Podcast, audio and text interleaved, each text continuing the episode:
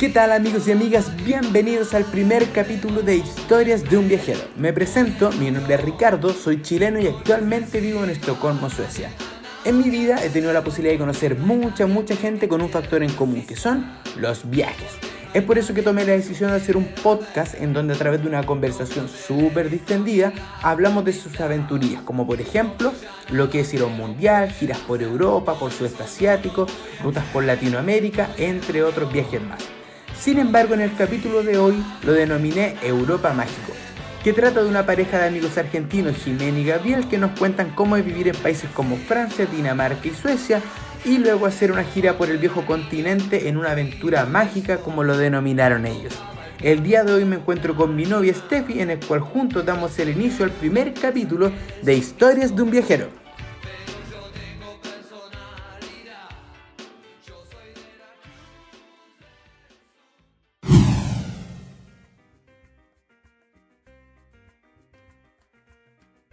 Sí, pues, y podemos empezar ya hablando, por ejemplo, del principio, del origen de toda esta historia, de qué los motivó a viajar, porque igual ustedes eran súper jóvenes y, y qué incentivó esa idea.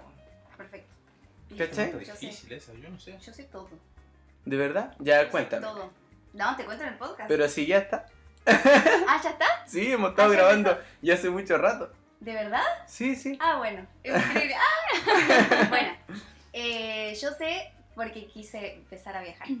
Primero porque en mi escuela, eh, que es muy, muy, muy, muy grande, que Gabriel iba a la misma, eh, había intercambios de alumnos internacionales. Entonces venía gente, yo no sé si ustedes tenían lo mismo, seguro que sí, pero no, yo sé que no. en mi ciudad eran pocas escuelas o colegios donde se hacía eso. Entonces venía gente de, no sé, de Dinamarca, de Nueva Zelanda, de Filipinas, no sé, De Mucha gente. de Alemania. Entonces, eh, siempre como que estaban ahí, yo sabía, y hay un- como un programa para que vos cuando estés en la escuela, en la media, en la secundaria, te puedas ir a otro país a estudiar.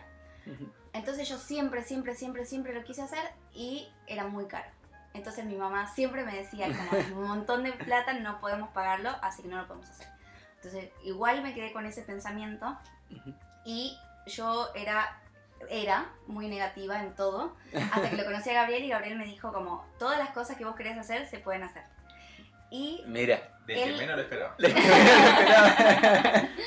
Entonces él me dijo, como que yo trabajaba en un lugar, en una oficina donde no hacía nada, nada de nada, o sea, realmente estaba ahí muchas horas sentada y tenía la computadora, entonces no sé, me ponía a jugar y eso, y yo planeaba viajes en mi mente, voy a ir a este lugar, voy a ir a este lugar, Oh. y Gabriel diciendo como vos podés lograr todo lo que te propones, sí se puede, sí se puede, y yo ganaba muy poquito y a la vez estaba estudiando y tenía como ese pensamiento de que tengo que recibirme y después voy a poder viajar y después esto, no, después voy a poder trabajar y después voy a ahorrar y después voy a viajar. Pero, pero hasta ese momento la motivación era solo tuya o Gabriel también te gustaba? A mí sí me gustaba, pero cuando yo era chico no tenía idea nunca en mi vida que iba a terminar viajando así como. Era pesado. Hasta que un día vi la computadora, vimos la visa de Francia, ¿te acuerdas? Que era. que vimos que nosotros pensamos que era carísimo, vimos que decía que era gratis. De la Working Holiday. Era la Working Holiday, que se podía sacarla gratis. Pero Y ¿cómo dijimos- supieron ustedes? Yo, en- por ejemplo, en Chile, me- yo mi primera Working Holiday fue a los 30 años. O sea, nunca supe antes hasta que un amigo un día se atrevió y lo hice. Pero ustedes, por ejemplo, les comentaban, no sé, en la escuela o fue iniciativa eh, de ustedes Yo buscarlo. creo que la idea que teníamos era primero ir a Estados Unidos, que es la visa como más conocida. la, Hay eh, una Work and Travel, se llama. Work and Travel. que es para ir Ah. tres meses a trabajar y te dan Ujú. un mes para vacacionar en Estados Unidos. Pero Ah. eso se lo paga una empresa y la empresa te lleva, te consigue algo como trabajo, como que la empresa hace todo. Ah, ya. Y Pero eso es eso, más caro aún. eso es mucho Eso es más muy caro. caro. O sea, vos recuperás el dinero, pero a la vez tenés, por ejemplo, eran dos mil dólares, me parece. Creo que eran 2.000, 2.500 dólares. Y el problema inicial es que nosotros no teníamos dos mil dólares. Sí, claro. Entonces, sí, lo recuperabas y a la vez vos podías estar ahí porque para nosotros como argentinos no es tan fácil viajar a Estados Unidos. Necesitamos la visa, hay que viajar a Buenos Aires, todo un tema.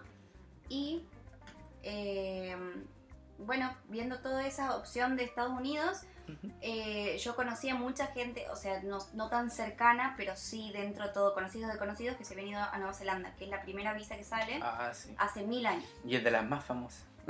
súper Sí. famosa, y, pero no se hablaba tanto de la de Nueva Zelanda tampoco. O sea, todavía era todo el alcance en que vos podías buscar información y leerla. Como eh, no había tanta gente que contaba su experiencia como ahora, Ujú. entonces vos podías leer toda la información antes de ir. Y buscando así, googleando, llegamos a que existía la visa de Francia. Y, em, pero ahí llegó el problema porque yo no sabía francés. O sea, había estudiado muchos años francés como llegar a un punto mínimo y volver y volver a empezar y volver a empezar. Ah, pero usted, ah, tú tenías en la, en la media, por decirlo, no sé cómo es en, En la Argentina. media. En la secundaria. Ah, usted ya tenía francés. Yo tenía, fra- yo tenía Ah. inglés y tuve do- dos o tres años francés. Y yo al revés. Toda mi vida francés y los últimos dos o tres años inglés. Ah, había una noción mínima de, Había del idioma. Algo ahí escondido, pero estaba. sí, pues demás. Salió muy tarde. Salió tarde, sí. pero ayudó. Pero Sí, ayudó. claro. Y eh, bueno, entonces estuvo el tema que la de Francia era gratis y las otras, estaba la de Dinamarca ya como opción, pero había que pagar. Entonces como... O estar a- acá mismo cerca de Dinamarca y aplicar. Exactamente. Eso ahí es gratuita, pero Yo- nosotros la sacamos después de, de ahí sin pagar nada, pero en ese momento no, porque no se sabía, ta- era como más incierto. En ese momento en que no te fuiste nunca, o sea, te- nunca saliste de tu continente, no te imaginas que podés vivir un tiempo sin hacer nada y después que te sale la visa. O en ese momento no lo pensábamos. Entonces, eh, fuimos, eh, hicimos todo como nuestro plan de la visa sin contarle a nadie. O sea, Gabriel iba a mi trabajo, los dos hacíamos nada juntos, pero a la vez todo y organizábamos todos. Imprimíamos, yo tenía una impresora a la par del escritorio, entonces imprimíamos mapas y veíamos y marcábamos Oh. con, con lapicera, fue muy hermoso. Y planeamos todo, hasta que dijimos como hay que empezar a ver eh, los pasajes.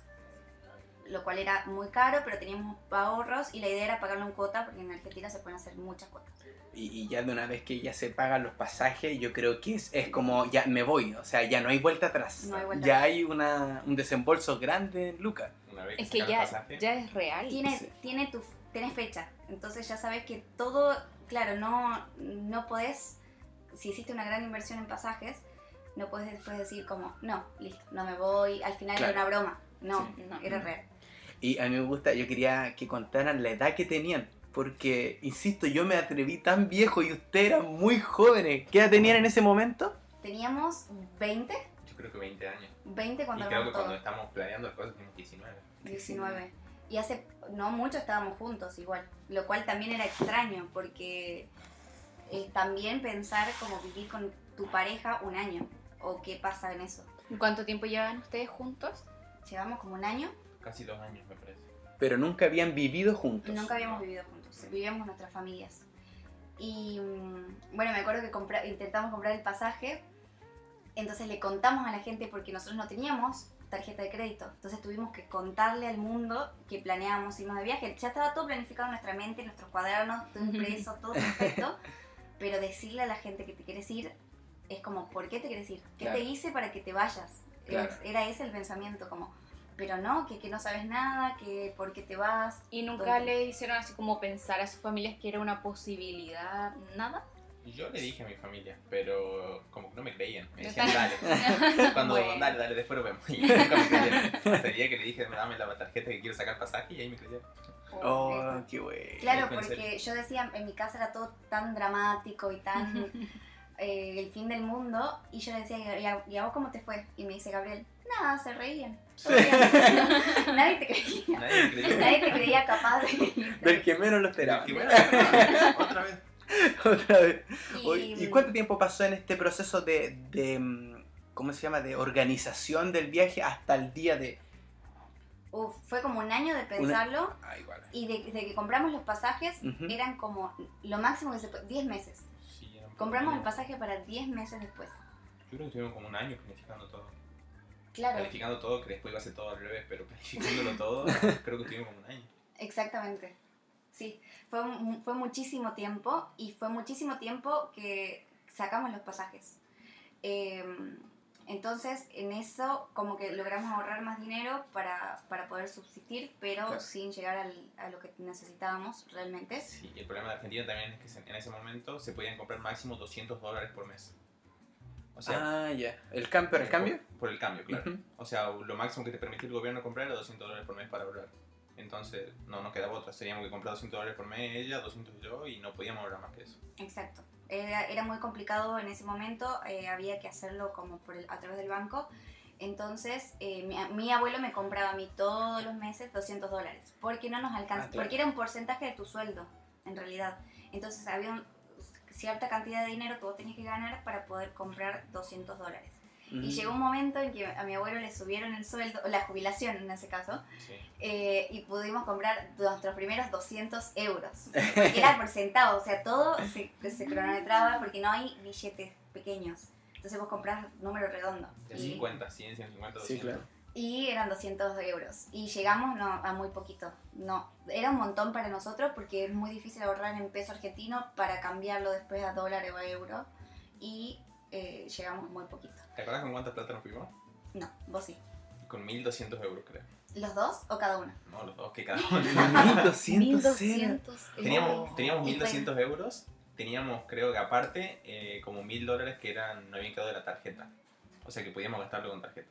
Pero eso era todo. O sea, en Claro. efectivo, efectivo, teníamos 1200 euros y aparte la tarjeta. Y un Qué pasaje de vuelta para dos meses, porque sacamos el pasaje más barato y no hay pasajes para un año. Y la visa te pide como o presentar un pasaje de vuelta, que es imposible, nadie lo puede hacer, o presentar dinero.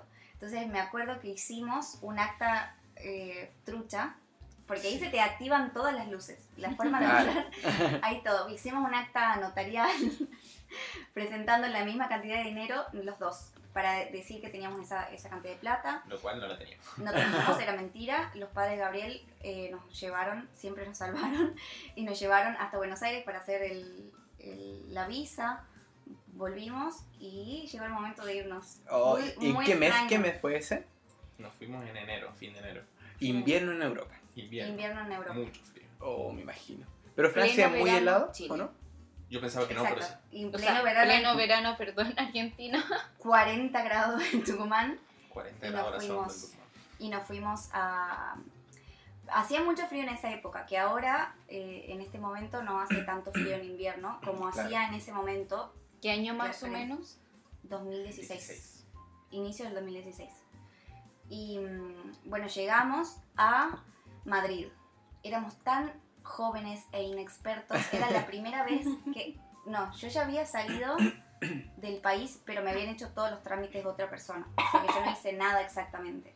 Y para salir, para ir a Chile o para ir a Brasil, vos pasás con el pasaporte argentino Sí, y ya claro. está, se acabó. Sí. Era todo nuevo, era el, el aeropuerto, estar solos, eh, y fue muy gracioso todo lo que sucedió ahí. No sé, me acuerdo que yo entré, llegué, quise, dije, ¿dónde está el baño? Le dije a una persona, como un policía, no sabía que era policía. Claro. Me paré y me dijo, papeles. Oh. Y claro, no sé, no sé por qué yo soy, tengo mucha buena suerte con los aeropuertos, odio los aeropuertos, odio los aviones, odio todo eso y desde el primer momento me lo hicieron difícil. Pero ya estábamos ahí adentro y fue súper fácil entrar, pero después se iba complicando cada vez más. Cada vez se iba complicando un poquito más. Teníamos muchas cosas en mente y todo salió al revés. Upa. Todo fue muy extraño. Por ejemplo, una de las malas cosas que nos pasaron fue que compramos un tren de en Madrid a Barcelona. No, ¿cómo? ¿De Fue un tren de Madrid a Barcelona que lo compramos. Porque No, perdón, de Barcelona a Lyon fue. Claro, nuestro plan era ir Madrid, después Barcelona, porque alguien quería ir a ver a Messi, o Messi lo quería ver. Ah, porque éramos muy pobres, ¿no? Habíamos mentido en todos los aspectos de la visa, pero el señor había gastado 80 euros Pasa que justo habíamos para ver un partido del Atlético de Madrid con el Barcelona. habíamos organizado para estar en Barcelona tres días y justo en el día en medio, de casualidad, ¿Ya? había un partido Atlético Madrid-Barcelona en Barcelona. No se puede perder. No se puede Casualidad, perder. completamente casualidad, no No estaba se todo perder. No se lo puede perder. Y fuiste. Fue, sí. fue, fue ella también, Fue- se queja, Fue pero fue. buenísimo. Ah, ah, Fue buenísimo. Yo pensé que había un puro culpable en No, esto. no, No. siempre, siempre Con la fue- banderita, ¿no? Fue buenísimo. Fue muy buen partido igual. Muy buen partido. No me lo acuerdo, pero fue muy buen partido en ese momento. Y la idea principal a todo esto, cuando nosotros decidimos ir a Francia, eh, fue hacer temporadas, porque era lo que habíamos leído tanto. O sea, llegaba un punto, la visa era nueva, tenía un año. Tenía un par de años, sí, creo Un que año, creo. Sí. Entonces llegábamos, había un grupo de WhatsApp, de Facebook donde se publica toda la información de la visa y llegamos a leer todo, todas las publicaciones desde el día 1 de esa visa. Estábamos como todo el día pensando en irnos y en el viaje y en todo. Entonces leíamos mucho que la gente se iba a la temporada de verano a la Costa Azul, que sería Niza, Mónaco y todas esas cosas. Bueno, Mónaco. Marsella. Marsella. Y después la gente que se iba como en las temporadas más bajas a París, porque París siempre hay trabajo, y en la temporada súper de invierno a los Alpes, a hacer temporada de invierno en los Alpes, centro de esquí y eso. Claro. Entonces la idea en esa parte de eh, donde nosotros planeábamos ir, que hay muchos centros de esquí, se hablaba inglés. Entonces ahí es cuando yo entraba en acción, porque Gabriel sabía francés, pero no lo sabía, nunca lo Nunca había lo hablado. había, claro, claro. Y yo no sabía, yo decía, no sé, cama, silla, no sé, cosas, gato. Claro. Y en inglés ella sabía hablar, porque había estudiado también un par de años en la facultad de inglés. O sea, se hablaba, hablaba re bien y yo no sabía nada, ni siquiera una palabra. Entonces éramos como dos puntos opuestos y Claro. encontramos en los Alpes como la solución a nuestra vida que se hablaba inglés y francés. Había uno ya que se acaba la cara, ya, pero al 100 quieres tú con el inglés y tú ahí defendiéndote a puño. Como podía. Sí, sea. claro. Pero-. Pero bueno, eh, ese era nuestro plan. Eh, en un momento fuimos en tren, fue todo muy lindo, Madrid-Barcelona, fuimos en tren y compramos un pasaje y... ¿Qué pasó ahí? Ahí pasó que nos fuimos desde Barcelona a Lyon, porque teníamos que hacer escala en Lyon para llegar a los Alpes. Íbamos directo a la temporada de invierno a hacer en Chamonix, que es de los Alpes. Y en ese bendito tren de Barcelona a Lyon, yo había sacado pasajes para menores de 26 años, porque en ese momento teníamos 20 años. Pasaje joven se llama. Pasaje joven. La cosa es que estábamos en el tren viajando todo tranquilo, sube un inspector. Y nos dice los boletos, le damos los boletos. La cosa es que ve el boleto y dice, pero esto es para menores de 26 años. Le digo, sí, tenemos, somos Sí, menores de recién 26 años. Claro. Y me dice, ah, bueno, mostrame tu tarjeta joven. No te creo. ¿Cómo que tarjeta joven? Soy joven. Claro, con la ID. La cara. Claro. Acá tengo mi pasaporte, dice 20 años. No, pero este pasaje necesita una tarjeta joven. Parece que en España y en Francia hay una cosa que se llama tarjeta joven, que no sé qué beneficio O nos tiene, mintieron, no sé. o nos mintieron. Pero las tenés que sacar y con eso, recién una vez que tienes la tarjeta puedes comprar ese tipo de pasajes. Si no, no. Nunca estuvo especificado, no lo sabíamos nada. Claro. Y multa. Primera de entrada, No ya te puedo multa. creer. Multa de los 100, de los 1200 euros que teníamos, multa 120 euros. 120 euros. Era una barbaridad de dinero, no sabíamos qué íbamos a hacer, porque se decía ahí que podías gastar, eh, bueno, a ustedes les, pasa, les pasó eso acá, que tienen que pagar el alquiler Sí. y tienen que pagar el adelanto del próximo mes y todo. Dos meses. Entonces ya no, no nos quedaba dinero, básicamente. Claro. ¿Y cuántos meses eras de alquiler que tenías que pagar? ¿Dos meses antes o uno? Porque en Dinamarca En son ese dos. momento no sabíamos nada. Dos o sea, hasta no tres. teníamos Hasta casa, tres, claro. no teníamos nada visto. Entonces, A ustedes no conocían a nadie, nada. Nada, Iban no. detrás de un sueño. ah, ojo que Y de conocí Messi. a una persona. conocí a una persona extrañísimo que eh, ella puso que estaba haciendo la temporada de verano, de invierno en los, en los Alpes. Entonces ella me habló y me dijo, bueno, yo los puedo eh, eh, guiar un poco por la ciudad y yo los ayudo en lo que pueda. Muy buena onda. Muy Eh, buena onda. Que se llamaba Rosario, ¿te acordás? Sí, Y yo que le el primer dije. día que llegamos le dije, hola Rocío, ¿cómo estás? Empezamos de 10 con la chica. O sea, la única chica que me podía salvar. Le, dije Le cambio el nombre. Dijo, no soy yo, pero soy Rosario. Eh, pero todo eso usamos BlaBlaCar, que nunca habíamos usado, entramos en pánico. ¿Qué cosa? ¿Qué cosa? BlaBlaCar es ¿Qué es como un eh, compartir el auto. Vos vas, haces una ruta, ponele Barcelona, París. Entonces todos los lugares que te quedan en el medio vos podés hacer como paradas y la gente te acompaña en esos tramos y paga un, eh, Un pasaje- porcentaje. un porcentaje como, la, como el ¿Y eso combustible. es una aplicación? Una, una página de un internet. Es como... Pero un Uber de larga, larga distancia. Un Uber compartido de larga distancia. Ah, y alguien que, quiere- que quiera ir a un lugar y tenga espacio, lo comparte y ustedes pagan una parte. Claro, ¿Cómo se llama como- esa aplicación? Para dejar el dato. BlaBlaCar. Sí. Idea es como que el conductor pone el precio. Por ejemplo, si habla de Madrid a Barcelona y te dice, yo de Madrid a Barcelona cobro, me quedan tres asientos libres en el auto, sale 25 euros. Entonces, hasta que se llene el auto, vos podés comprar un Y es mucho más barato y sobre todo igual para donde nosotros íbamos que no había algo específico. O sea, hay un tren que pasa por todos los pueblitos de los Alpes. Porque todo esto, los eh, Chamonix, el lugar donde fuimos, queda entre eh, Suiza y Italia. O sea, es la frontera entre Suiza, Suiza Italia y Francia. Y queda el- incluso el aeropuerto más cercano, lo googleé, es Ginebra. Estaba mucho más cerca de Suiza. Eh, y fuimos en ese, en, en en ese autito, fuimos en BlaBlaCar hasta un- otra ciudad muy pequeñita que estaba ahí y de ahí nos tomamos un trencito que era muy precario también, que nos dejó en Chamonix. Donde esto, o sea, Alpes, temporada de invierno, frío, nieve. O sea, nieve, nieve, altura, no sé, la rodilla. Sí. Y no estábamos preparados. Claramente, tenía una zapatilla de tela. No Venían de estábamos un preparados verano. Para nada. Para nada. O sea, no, no era, todo cambiaba en- de lo que veíamos, así como todo nos sorprendía y todo era muy hermoso, las cosas duras también eran duras. Vos decías, Sí. ay, qué linda la nieve. Nosotros vivimos en un lugar donde hace mucho, mucho calor y nunca tuvimos nieve prácticamente. Eh, entonces llegar a la nieve hasta las rodillas en tu ropa, yo estaba con jean, no estaba preparada para eso. Y no, no pensaron antes eso, sino que fueron nomás y... Fuimos, como acá conseguimos. Habían calculado casi todo. Casi todo. ¿Cuál era el, el pequeño problema? Eh, temporada alta, eh, incluso es el campeonato mundial de esquí de masculino o algo así, no se consigue casa. Entonces Oh. llegamos y no teníamos dónde dormir. Literal, no había dónde dormir. Y el hostel más barato salía 80 euros. El único hostel de El Chamonix. único hostel que había, que era caminando un montón, caminando entre la nieve con valijas. Nosotros viajamos con maletas gigantes, eh, con toda nuestra vida dentro, arrastrándola por la nieve. Todo salió mal.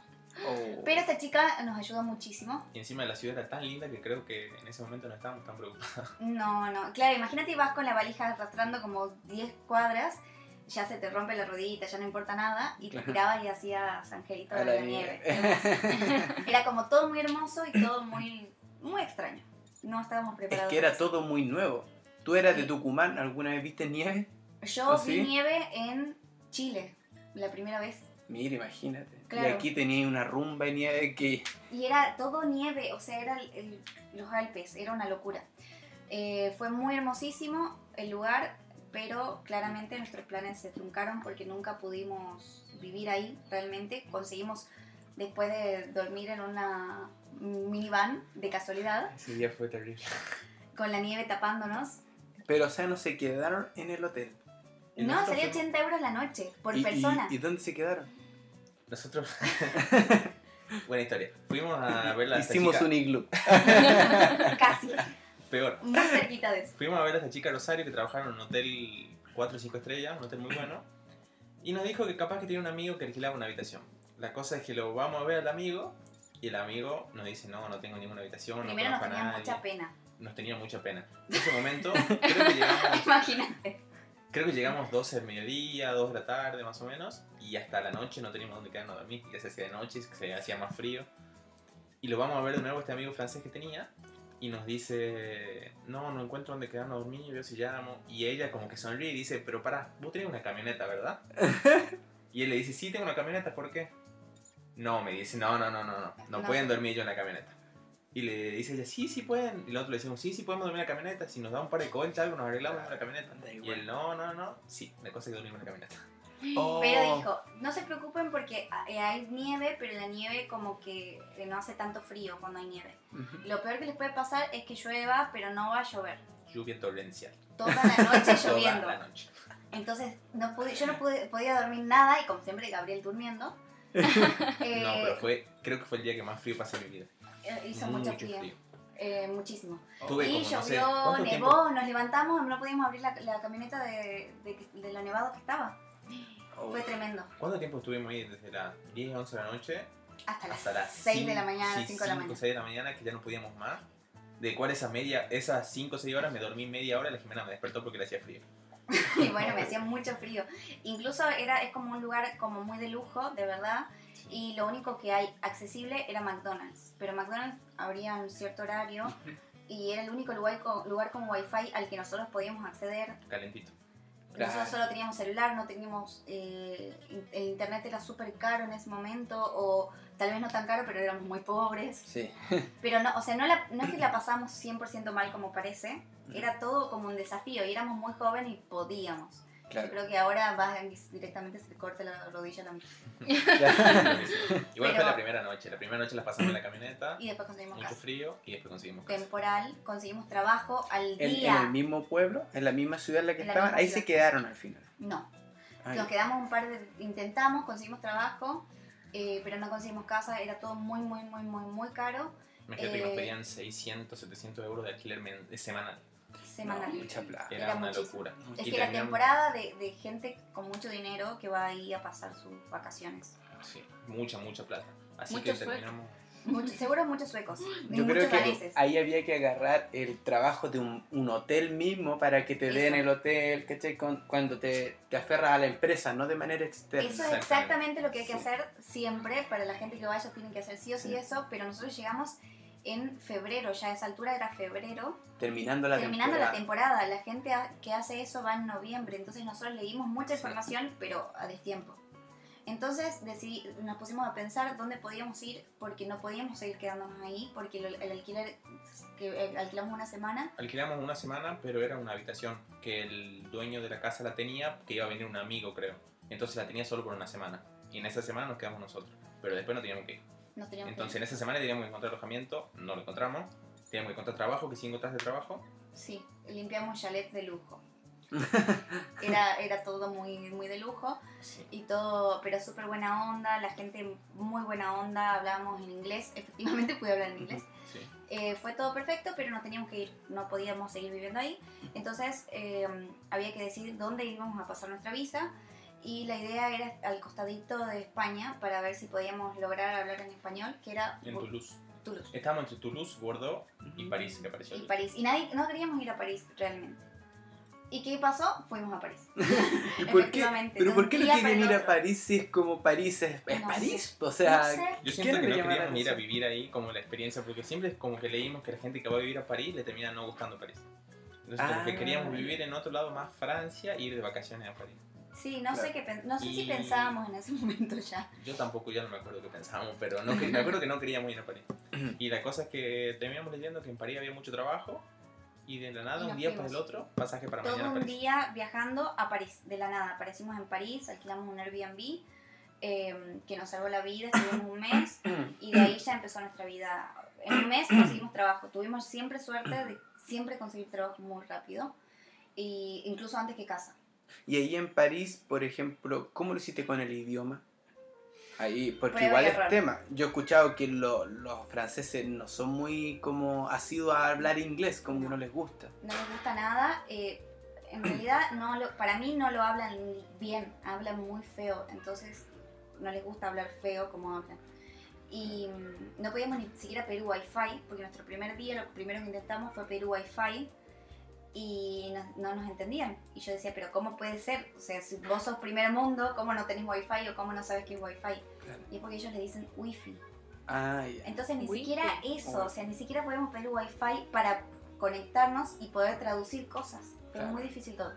Claro. Eh, pero no sé, no sé cómo lo hicimos. Eh, Yo hablé en inglés con el dueño de la casa que era de, de Túnez. Túnez. El dueño de la casa, muy buena onda. Y Gabriel empezó a meterle pata a su francés, que lo a sabe, lo tenía muy oculto, o sea, lo tenía, lo sabía mucho, Mira. pero te cuesta hablar. A mí me costaba lo mismo en inglés.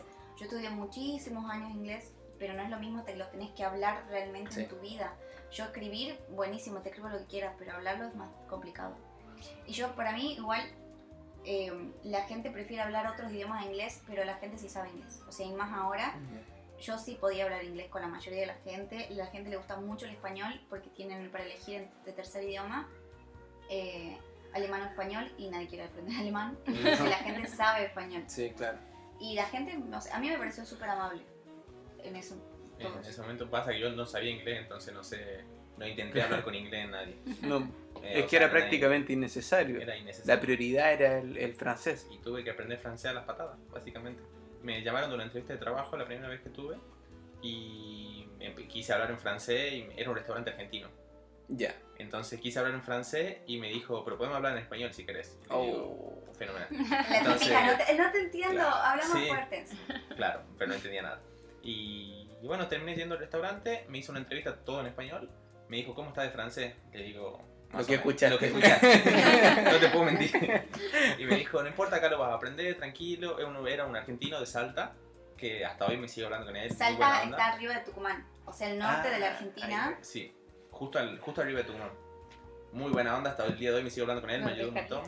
Y ¿Dónde es Jalita? espectacular. Me, me hizo entrar ahí, me dijo, acá vas a aprender de a poco. Me dijo, ¿trabajaste alguna vez de mozo? Mi currículum, obviamente tenía que haber trabajado 5 años de monja, Sí, no trabajé nunca. claro. Típico de mentir en el currículum todo. Sí, claro. Así que... ¿En qué eventos? trabajando Eventos, matrimonios, te ahí. Levantaba plato, bandeja. pero Nada. ¿Y qué hiciste ahí de garzón? Era así de mozo en un restaurante. Que era, éramos básicamente dos personas siempre, todos los turnos. Y al principio lo ayudaba a él, digamos, básicamente, o al otro que era como el subencargado. Y francés fui aprendiendo de poco, era como todo argentino, medio español, medio francés, entonces me resultó muy fácil. Pero El bien, francés arriesgado. es muy parecido al Bien. español cuando te propones, o sea, que es lo que no nos pasa acá, que el sueco no hay forma de sacarlo, o sea, no hay, no hay forma de aprender sueco intensivo en un mes, no. En cambio, el francés sí se puede, porque es muy parecido al español, eh, sobre todo escrito es muy fácil. Pero, bueno, y ahí trabajaste vos toda tu visa. Ahí trabajé toda mi visa, lo pasé muy Hermoso. bien. Y después, claro, después fui aprendiendo y me... Yo era como el subencargado más adelante y tenía otra persona y Mira. después, básicamente, aprendí francés solo. Ni te das cuenta, pero lo aprendí. Oye, Mira, ¿y no les dio gana quedarse vivi- a vivir ahí por más tiempo después de la visa? El problema es que nos dio ganas de quedarnos a vivir ahí cuando ya nos quedaba nada. Sí, Poca fue visa. muy extraño. Eh, en realidad, eh, nuestra idea siempre fue un año, o sea, probar un año. Yo creo que toda la gente como que dice, no, veo que pasa un año y listo, se acabó. Pero nosotros de verdad lo teníamos planeado y había como mucha presión familiar en ese momento de volver. Eh, entonces, como que siempre fue, bueno, viajamos un poquito y volvemos. Era seguro, volvemos, sí, tenemos que terminar de estudiar y después, no sé. Eh, siempre se lo dijimos desde el principio, yo creo que es lo que le decía a tu familia para que no se sienta tan mal. Y no, no la creímos hasta que eh, pasó algo a mí personalmente, que yo pensaba que iba a volver, hasta que se murió mi abuelo. Y yo a partir de ese momento decidí que yo no quería volver a Argentina, porque para mí era muy difícil volver a una situación en la que mi abuelo era muy importante en mi vida, es muy importante en mi vida, entonces yo no quería volver a esa vida en la que él ya no esté. Claro. Yo me fui, yo no quería que quede así. Entonces eh, lo intentamos, pero Gabriel también seguía que se tenía que volver, tu familia era- quería que te vuelvas. Sí, y no era tan fácil quedarse en Francia como en, por No, en Francia no. en Suecia. Era lo que era mi idea después era hacer otra working holiday visa, pero yo se lo dije, yo lo planteé un poquito cuando fue cuando mientras hacía mi duelo y después eh, cuando te lo planteé por bien fijo que dije me quiero quedar ya era noviembre y nosotros ya no no teníamos tiempo de hacer Teníamos visa. visa hasta diciembre nada más. Entonces era muy cortito. claro, y no hubo que- tiempo, no tuvimos tiempo de pensarlo, pero incluso la, tu empleador quería que te quedes. Sí, mi jefe me dijo una vez que si quería quedarme, que me- solo que le avise con tiempo, porque él tiene que plantearlo y tiene que lleva su tiempo. Entonces, si quería quedarme, que le avise como última chance. Yo le dije que no y Se nota que lo ama el empleador a Gabriel hasta el día de hoy. Sí, Y, y no sé, no, en ese momento no lo, no lo pensamos de esa manera. Eh, o no en el momento indicado. Ujú. Pero toda la visa esa fue hermosa, hermosísima. Y mm, bueno, que recomendable. Sí, súper Yo le recomiendo a todo el mundo. eh, para mí la visa esa fue increíble. O sea, fue una gran primera experiencia. Y para nosotros era la primera experiencia en muchos sentidos, esa visa. sí. Era, yo era la primera vez que vivía sola. Eh, era la Y con primera vez- Gabriel, y la que, que el tema una Gabriel. pareja que igual... Exactamente. Es súper difícil el primer Pero para nosotros fue súper fácil. Yo creo que eso era lo mejor Se de todo. necesitaron todo el rato. sí. Lo mejor de todo. Y era París, que no es poca cosa. Que El lugar grande. más visitado del El lugar mundo más mágico del es mundo. París. Sí. Sí, ya mira, ahora que dijiste mágico. pues tú que viviste tiempo ahí, por ejemplo, nosotros queremos ir a París algún día, pero. ¿cuáles son los lugares que tú me dijeras, como te decía delante, lo imperdible? O sea, tú me dices, sabes que si vas a París tienes que ir, como creo que va de cajón, la Torre Eiffel. Pero, ¿qué otro más? Eh, bueno, primero, lo- esa, yo ya sabía que me iba a preguntar esto, pero lo dividí en dos cosas. Primero, los lugares que tenés que ir y segundo, la fecha en la que tenés que ir cuando París es más imperdible. Mágico. Mágico. Mágico. Para mí París es mágico, de verdad. Aparte que eso es eslogan.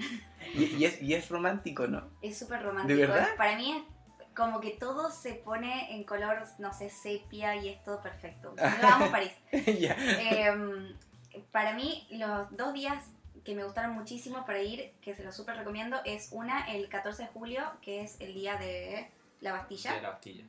que hay muchas eh, actividades, no sé, fuegos artificiales. Yo fui incluso esa vez que fue muy lindo y muy feo, que ya les voy a contar ahora. Eh, fue muy lindo porque fui cerca de mi casa el día de la Bastilla y cantaron y mientras hacía, había fuegos artificiales ponían música, todo lleno de familias, era hermosísimo. Y el- ese día en Niza hubo un atentado, porque al pensar que todo esto nosotros nos fuimos en plena época de atentados. Nosotros ya habíamos sacado los ¿Verdad? pasajes Anécdota. cuando... Cuando estábamos en Buenos Aires sacando la visa, en ese mismo día fue el atentado de París. Uh, Cuando estábamos sacando nuestra visa en Buenos Aires fue el atentado de París que murieron muchísimas personas. Sí, porque fueron muchos como... Mini atentados fueron como 5, creo 5 o 6 en todo París. Sí. Y En fue horrible. Por eso también fue muy duro para nuestras familias que nos vayamos. Claro. ese día que yo la pasé tan hermoso, yo me acosté a dormir eh, y, y yo estaba solita porque y era cerca de mi casa, Gabriel estaba trabajando. eh, y yo, lo yo sentí como, esto es magia, esto de ver las familias cantando las canciones y los fuegos artificiales y volver y enterarte que hubo un atentado en Niza que no sé si se acuerdan que vino un camión y la gente estaba haciendo lo mismo que yo estaba haciendo pero en la costanera Ujú. en Niza vino un camión y arrasó con toda la gente que estaba ahí, familias. O sea, yo me imaginaba si hubiese pasado donde yo estaba. Claro. Eh, bueno, pero en ese momento pasó eso, pero para mí la- el Día de la Bastilla fue buenísimo. ¿Y qué se Hacemos. celebra? Disculpa la ignorancia, pero ¿de qué se celebra el Día de la Bastilla? El día de la Bastilla es el día del fin de la monarquía en Francia. Vendría a ser Ah. como un día de la independencia. Ay, ay, ay, ay. Buen dato, yo no sabía. Hay que. Ahora solamente hay como un gobierno, no hay monarquía. No, no hay no hay monarquía en Francia. No. No es como acá que está la monarquía y también está el gobierno. No, no, no. No hay, Ah, no hay perfecto. monarquía en Francia hace mucho. Sí, el día de la Bastilla es el día que se termina la monarquía absoluta en Francia. Mira, ¿Eso pues, dato de la no escuela o dato de que lo googleaste ahora? Eh, hace 5 minutos. Pero qué buen Yo, pero- trabajo. Uy, pero... Muy bien, muy- va, perfecto. ¿Y Si después? necesita un colaborador, ya sabes. Sí, claro. la voz en off. Bueno, vuelvo yo, ¿eh? Mira, ahí volví yo. Muy bien.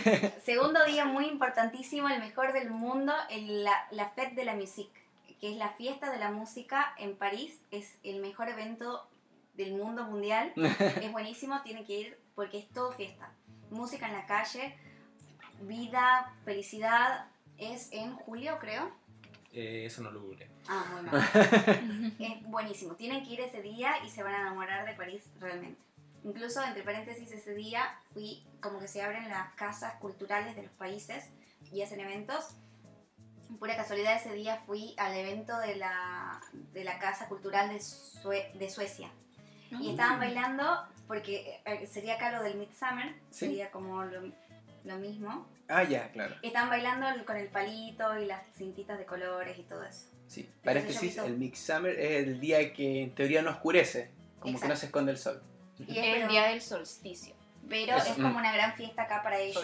Solsticio. Sí. Solsticio de verano. Bueno, y para nosotros ahora. Yo creo que para nosotros también. Nosotros somos Sí. súper perfectos. Ya somos otros. Sí, lo Claro. pasamos bien ese día. Muy bien. Con florcitas todo. Pero yo vi lo mismo, mismo, mismo ese día de la Fête de la Musique. Eh, todo ese, ese show. Y bueno, y los lugares que a mí más me gustaron.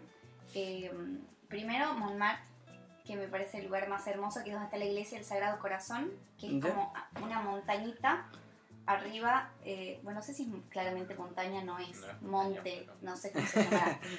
pero está como más elevado y se ve toda la ciudad de arriba. Y siempre que yo te había contado la otra vez, como que en París hay música, es todo muy eh, instagrameable, muy Ah, ya. perfecto, todo con música de fondo, todo como te lo imaginas en una película, es así, tal cual. Entonces la gente con boina, obvio que la mitad son turistas, entonces Claro. la- así como está la gente local que sí, vos lo ves toda la mañana con el baguette y el diario bajo el brazo, ¿Y un queso o no? y, el, y los quesos, los- el olor a queso Claro. en la casa asqueroso. ¿Sí? La- sí, son 100, 90 son asquerosos el olor. Pero Rico, sí. Abrir la heladera del refrigerador y el olor a queso podrido que sale increíble. Oh, Pero- Pero son sus rico. quesos, eso se lo comen. sí, son ricos. sí.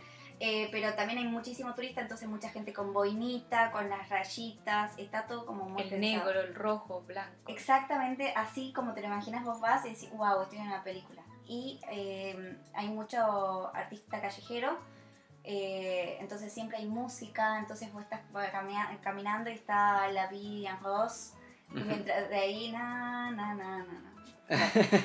Entonces es todo así. Y mm, en las escalinatas de la iglesia del Sagrado Corazón está, siempre hay gente tocando algo, algún instrumento, la gente, todo el resto cantando y se ve toda la ciudad arriba, es mágico.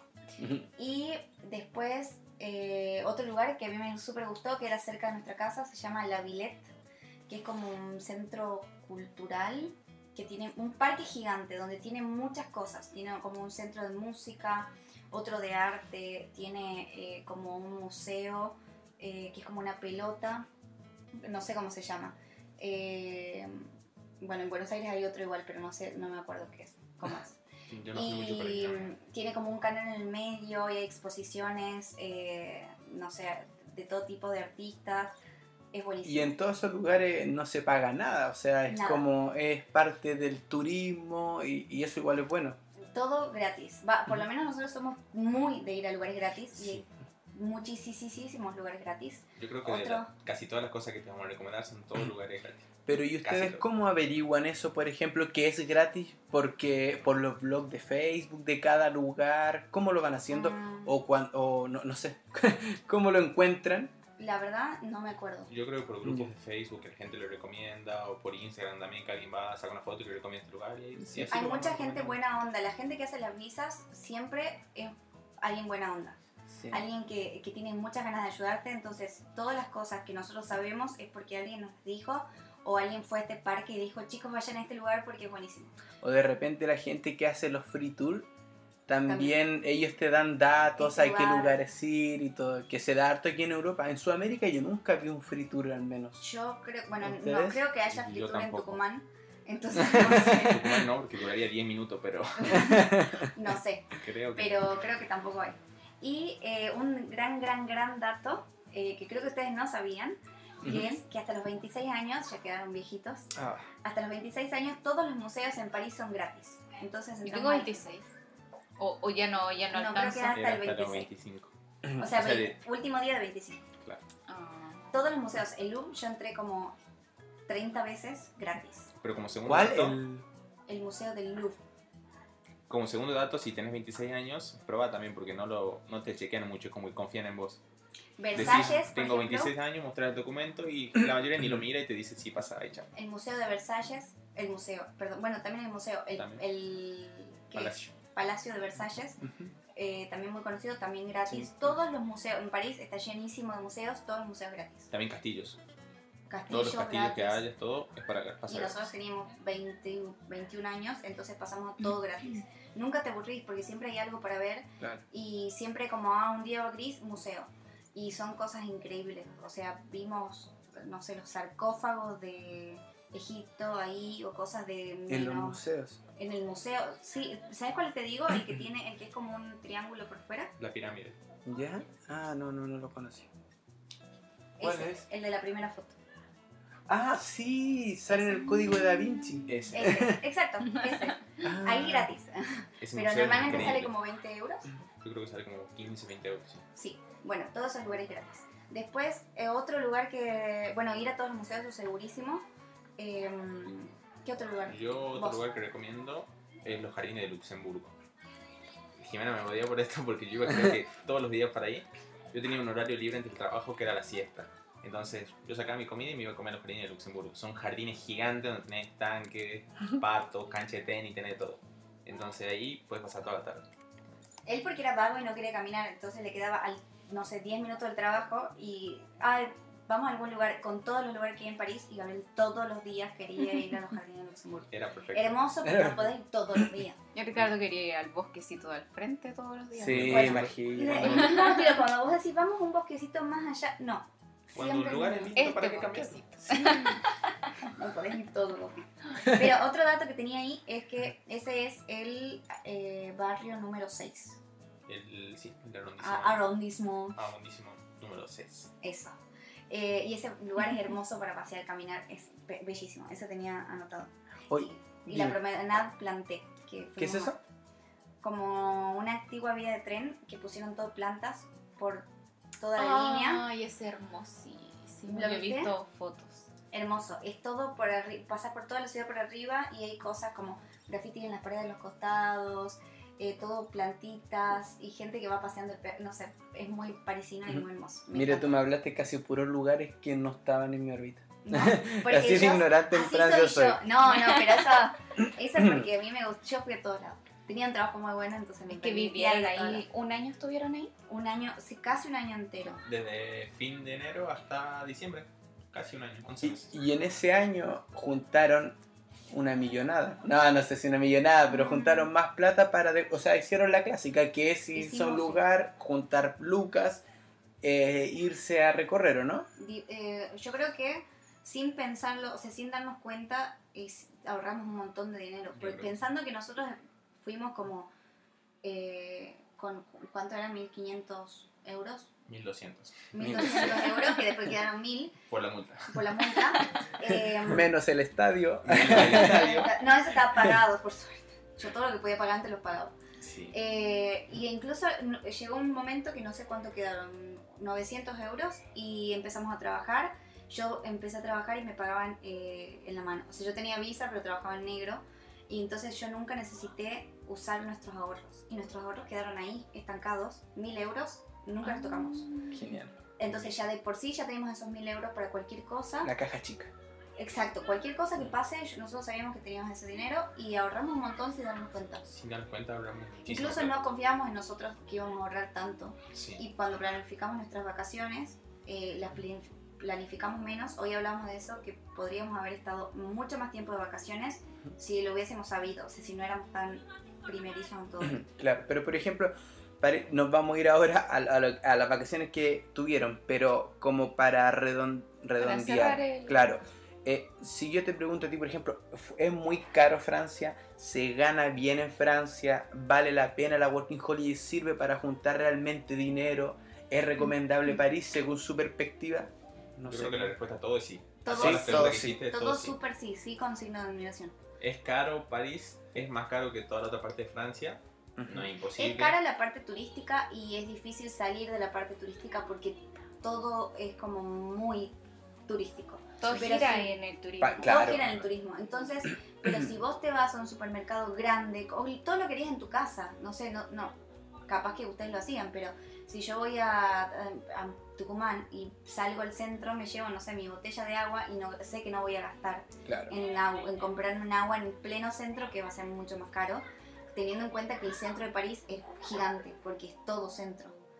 Entonces nosotros sí eh, ahorra, era, somos ahorrativos, pero se gana bien, se vive bien y sobre todo te alcanza, que es un poco complicado en Argentina eso, para vivir bien, comer bien, viajar en el medio a lugarcitos como, ay, te- hoy tengo tres días libres, me voy a, a algún lugarcito Claro. Y, después tomarte vacaciones y, e incluso tener ahorros. Eh, un punto eh, en cuanto al transporte. ¿Cómo el sistema de transporte? Eh, ¿Tienen que pagar una tarjeta mensual? ¿Se va descontando saldo? Eso justo te iba a decir. El transporte tiene algo buenísimo para mí, París, que es el transporte. Hice una tarjeta que se llama tarjeta Navigo, que sale 70 euros mensual o salía en ese momento. Mm. Y te sirve para usar el mensual, todo lo que vos quieras y a donde vos quieras. O sea, te llega muy lejos. Ciudades que estaban a, ¿cuánto? 100, 150 kilómetros, te llega la tarjeta. Era buenísimo. Y si vos traba- estás trabajando, el empleador tiene que pagarte la mitad de la tarjeta. O sea, te termina saliendo la tarjeta a 35 euros, la tenés mensual para ir donde vos quieras y a donde vos quieras. A la Genial. hora que sea. Buenísimo. Como acá es igual. igual que acá. Exacto, es igual que Suecia, pero en. Dinamarca, por ejemplo, era carísimo el transporte Oh, porque sí. era por zona, es malísimo. Por eso toda la gente anda en bicicleta. Por eso todo el mundo anda de bicicleta. Sí. Y en París las distancias son mucho más largas, pero eh, el transporte no es perfecto, la vida no es perfecta. No es eh, limpio. No es limpio, París, ¿no? no. Ni el transporte ni París, ninguno. Ay, Acá es limpio, Acá es limpio. Sí, sí, sí, Acá sí, es acá limpio. es súper limpio. demasiado limpio. sí, sí. Allá que estamos en, en. Estocolmo. Acá Sí. sí. Eh, hay mucho lío, o sea, si vos, yo conozco mucha gente que odia París. Es muy complicado, pero yo creo que si le encontrás la vuelta, eh, te va a encantar y es una excelente visa.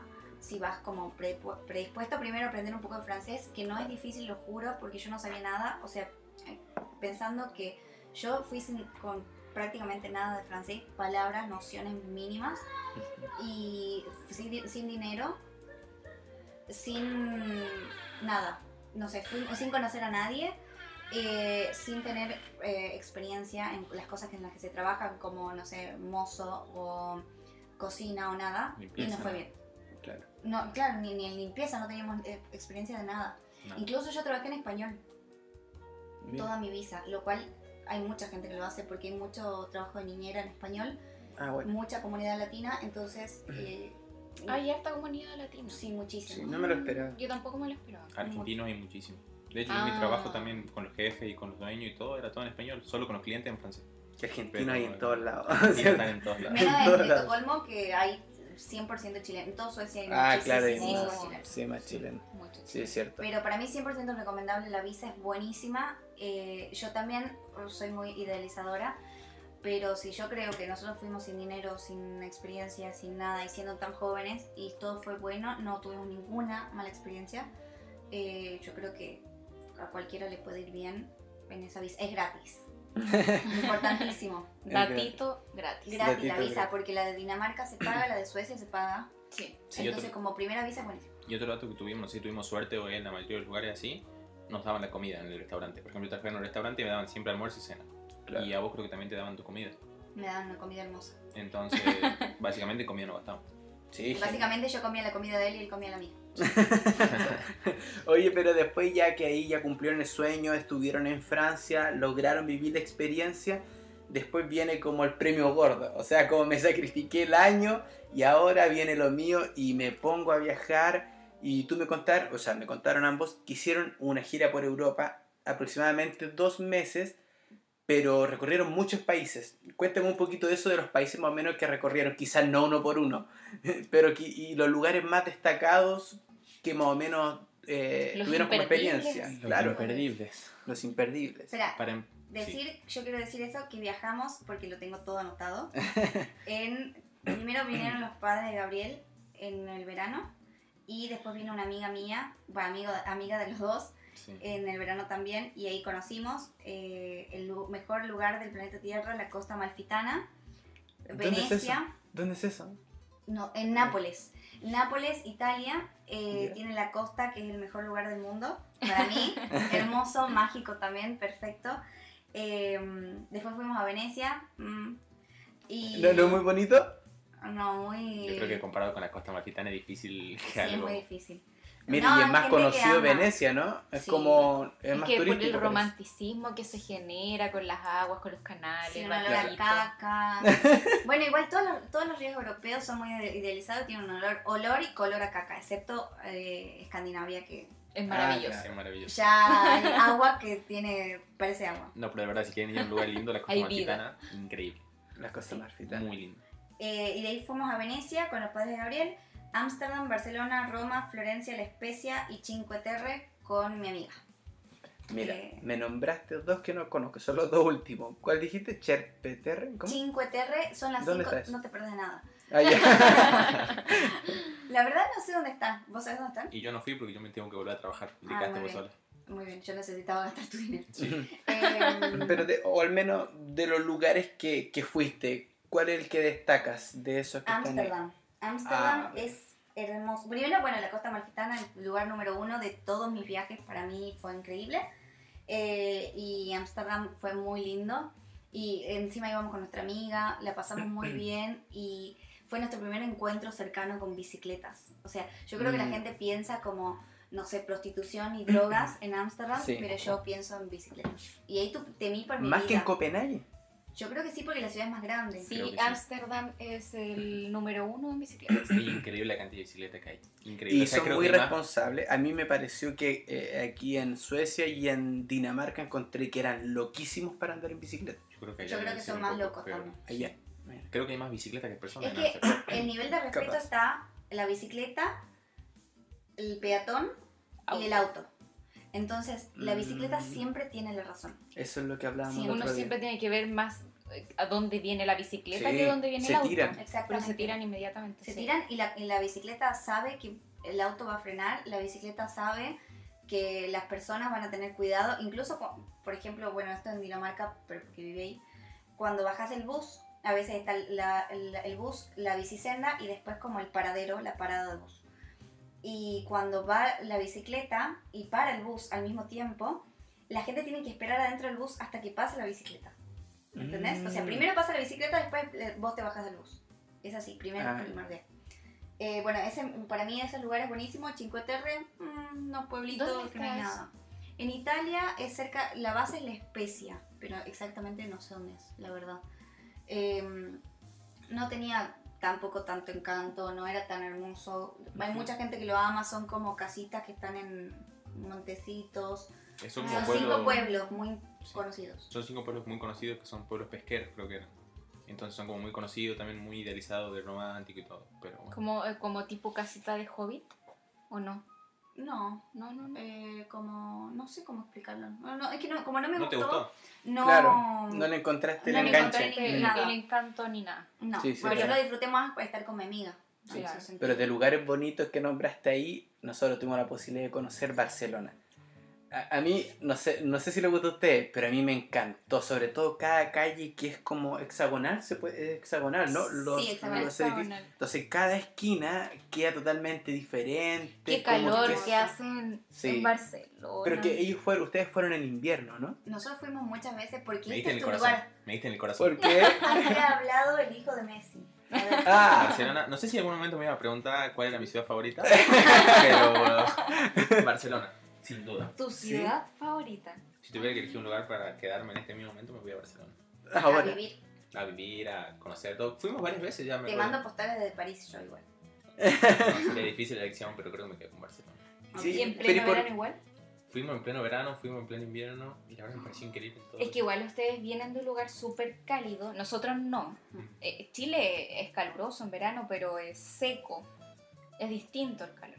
Si uno está a- a pleno sol, el sol te carboniza, es horrible. Sí.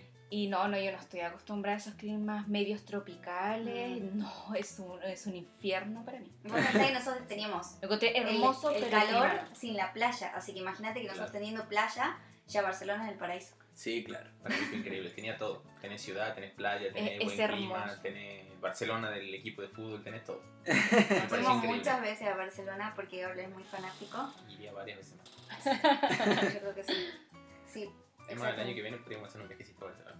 La idea era este año también ir a Barcelona y ¿Y las playas de Barcelona qué tal? Frías, lindas. ya, porque ustedes, ya, vamos a traspar entera. ustedes para el agua son lo peor. son lo peor. La Jime en este verano aquí en Suecia no te bañas. nunca, jamás. Y Gabriel se bañó. Sí me bañé. ¿Cuántas? ¿Dos veces? Una vez te metiste Una y media. Bueno, entonces yo media también. Pasa que nosotros somos buenos para el agua, creía yo hasta que los conocí a ustedes. Ustedes se meten en Rica, está cualquier. rica, el agua está rica. Rica nada. Menos 30 grados tiene. Sí, se- te juro, como salí con No. un poquito de hielo. Acá el agua es súper agradable, aparte que son laguitos. Sí. Entonces, no, es súper agradable. Es que en comparación a Chile, que Chile, el agua son como agujitas que te clavan en los No. pies. No, entonces la de Barcelona la van a sentir espectacular. Ya. Sí, Pero se, no se sí. metieron, sí se metieron al mar en Barcelona. No, No. porque nosotros fuimos en octubre Sí. y llegamos como en la noche. Tuvimos la escala y entonces Ah. pudimos recorrer cerca lo que estaba ahí, la Sagrada Familia, cosas así. octubre, nosotros nos vinimos de Chile abrigados. Mm. Claro. Y fue horrible porque no hacía frío. Hace calor en En Barcelona. Barcelona, Pero sí. llegamos acá a Suecia y era un clima totalmente distinto. 10 era grados. frío, claro. Llegamos acá. ¿Y en Barcelona cuánto? No, No, no sé, no, no me 24 acuerdo. grados, pero, Pero hacía calor, lindo. Sí, un calor calor tremendo. Ya pues avancemos, dijimos Barcelona, mira, no me acuerdo qué otro lugar más nombraste. Ah, yo eh, en ese momento nombré Costa Malfitana, Venecia, Ámsterdam, Barcelona, Roma, Florencia, La Spezia y Cinque Terre. Eso fue en el medio de París. Porque encima, claro, con lo que eh, ahorramos, o sea, aparte de tener ahorro, aparte de vivir, aparte fuimos de vacaciones en el verano, que el verano es mucho más caro. Nosotros somos team invierno para los viajes Ujú. porque las cosas salen por lo menos la mitad. En Europa se idealiza mucho el verano, el verano, el verano. Hace calor en verano, Sí. mucho calor y la gente, las casas, la vida no está preparada para el verano. Por ejemplo, Sí. Suecia no está preparada para 30 grados que No. hicieron hace un mes. Totalmente Vos te morís, estás sentado y te morís porque no hay ventiladores. Sí. Hay que, yo nos pasó Para eso está- están los lagos, ¿viste? los lagos, pero si, no podés pero si tenés que trabajar, te morís. Horrible. Un asco. Es Los horrible. buses. La- yo, pero gente, Gabriel, por ejemplo, acá no podía dormir a la noche. El, el dueño de nuestra casa no puede dormir a- hoy por hoy a la noche. Sí, yo tampoco. Entonces te Yo pasa sí, eso, que y tapada. el- Yo también. En París la pasé peor igual, ¿eh? En París Hace había, hacía calor. mucho calor. Creo que hacía un poco más de calor. Y por ejemplo, el restaurante donde yo trabajaba no tiene ni ventilador. Entonces la gente iba mientras comía y mientras yo les servía estaba La transpirando gente todo. comiendo empanadas con calor. Uf. no. Todos Allá transpirando, come- ¿Es cierto increíble. que en París o en Francia comen mucha fritura? Mm, Fritura, No. no. tanto me parece. Yo tengo una amiga que fue de viaje a, a Francia, no sé a qué parte, o en, en Italia puede ser, no sé. Pero dijo que, que en todos lados había olor a fritura. Mm, No, hay olor a No, queso no, podrido, a Queso sí. pero no, fritura me parece que no. Incluso nosotros mejoramos muchísimo nuestra alimentación eh, en Francia y creo que ahora ya somos chilenos. O sea, nivel de, el nivel de, de alimentación chileno. Sí, porque mucho pan. No. Primera parte de la dieta, ¿no? ¿No? Somos chilenos sin pan. Somos Ah, ya, como, como el bordecito ya. Pero el límite con Argentina. Decíselo Pero- a la factura que nos comemos todos los días. Que están presentes ahora en la mesa. Sí, pero- no, para mí no, no hay tanta fritura. Ah, ya. Y... Me mintieron. Yo creo que te mintieron. Sí. ¿Qué te iba a decir? Quizás conoció por Google. Lo leí en un blog. No le Sí, creas. no. ¿no? No le crea todo. No, Bueno, pero eh, algo que quería agregar, que para mí es muy importante, mamá, si me estás escuchando.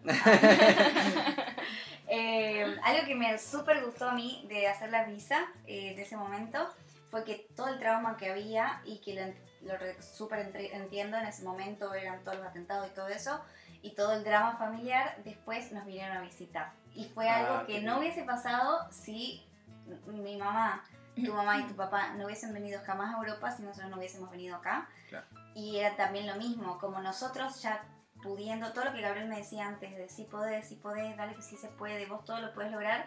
Yo le decía a mi mamá y mi mamá me decía, no puedo, no me alcanza. Y vino e incluso volvió con plata. Tu familia igual. Vinieron a visitarnos, volvieron con plata y felices, con Sí. muchos acostumbrados siempre a ir de vacaciones al mismo lugar. Mi mamá Sí. fue de vacaciones al mismo lugar por 30 años. Y En la historia de los papás, Europa imposible, Europa imposible, no voy a poder. Era otro momento, yo sé que ahora es muy difícil, hoy En por ese hoy. momento también era muy difícil. En ese momento era muy difícil, pero con ahorros y, y se pudo, y lo hicimos gastar mucho menos. Y los padres de Gabriel, me acuerdo, tu papá se quería morir acá en verano. Le tocó el día de más calor en París, donde no había ni un viento, ni un ventilador, ni nada, no se podía ni dormir, y la pasó mal en ese momento, hasta que después empezamos a viajar. Y para mí es mucho mejor viajar en invierno, se gasta la mitad por lo menos. Temporada baja, se gasta muchísimo menos. Un hotel que en Barcelona, por ejemplo, nosotros en invierno fuimos al mismo hotel, nos salió 20 euros creo. En verano salía 60, 70. Los Era pasajes increíble. también son carísimos. ¿Y Barcelona en invierno qué tal? Eh, el clima. Calor. Calor. A comparación, después, o sea, si vivís en Suecia, vas a. Barcelona en diciembre y sentís que estás Muy en el Caribe. Claro. llegamos a febrero en Barcelona, que era pleno invierno, y ese día que fuimos al estadio del partido, estuvimos de remera, de normal, de camiseta, De- de polera. Polera. De poner, sí. y Ya vamos a tener esa pelea aquí de nuevo. No la pelea de la Europa, por favor. Y el año pasado fuimos dos veces a, a Barcelona. No, otra fue este año. Bueno, fuimos en octubre una vez y eh, a ver a Messi, claramente, por supuesto. Eh, y hacía calor. Nosotros estábamos viviendo en Dinamarca y hacía calor. O sea, pasar de los 10 grados a los 20 se siente la diferencia, hacía calor. Y este año eh, nosotros empezamos viajando por, con la familia de Gabriel nuevamente, otro tema. Eh, y hacían hacía calor, o sea, era polera mm, corta. Claro. Y no se dice polera mangas cortas, ¿verdad? No, sí, sí, sí, vale polera manga larga. Ah, bueno.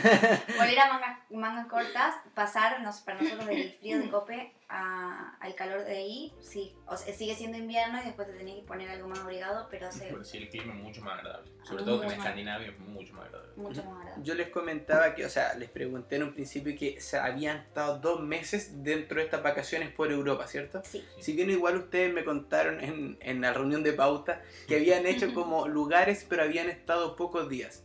Nosotros también queremos hacer algo similar y yo creo que mucha gente que la que está escuchando también tiene estas ganas de, de hacer pocos días, conocer lo- los lugares más importantes. Claro, ustedes que lo hicieron, ¿se recomienda? ¿Qué, qué es lo que es bueno planear quizás la ruta, agendar desde antes los tours, los hospedajes, no sé, ¿cómo lo hicieron ustedes? Yo creo que lo que recomiendo es planear los hoteles y los pasajes con mucho tiempo de anticipación. Si se puede, un mes, dos meses. Y los tours y esas cosas ir que viendo en el momento.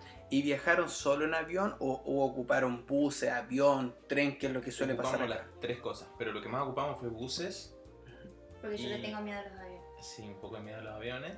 Y mala so- experiencia en los aeropuertos. Mala, mala experiencia en todos los sentidos. Podríamos contar después tu experiencia en el aeropuerto.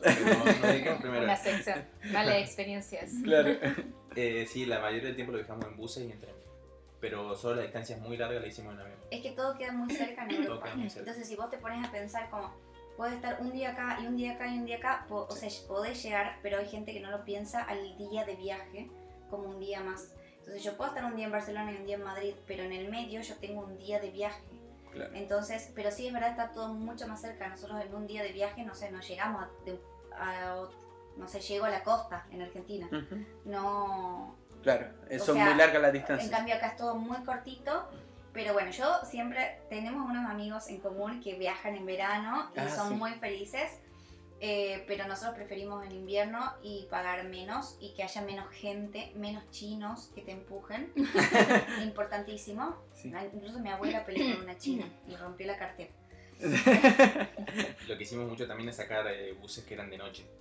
Eso te iba a preguntar, si que eran, habían sido buena o mala experiencia, porque igual en los blogs se ve harto de que muchachos viajen de noche, se ahorran el hospedaje y todo, pero hacerlo del dicho al hecho, igual Yo un creo que en ese momento lo hicimos mucho y creo que no tuvimos ninguna mala No. experiencia. Incluso mi mamá que tiene problemas en la espalda lo hizo Ujú. y Son cómodos, se puede. ¿Qué tal la reclinada, el, el espacio para los pies? ¿Se puede dormir mucho bien? mejor que un avión, pero te mil creo. veces mejor que un avión. Eh, para mí es mucho más cómodo. Podés, aparte de que tenés internet, puedes ir viendo cosas en el celular que en el avión capaz que no podés. Claro. Eh, podés enchufar todo. En ese momento había otros buses que se usaban mucho, pero no me acuerdo cómo se llamaba. Había Flixbus, Eurolines, y Euroline. Megaline también había muchas. Había muchas opciones. Ahora está más mayormente Flixbus. Y, ¿Y qué tal Flixbus? Buenísimo.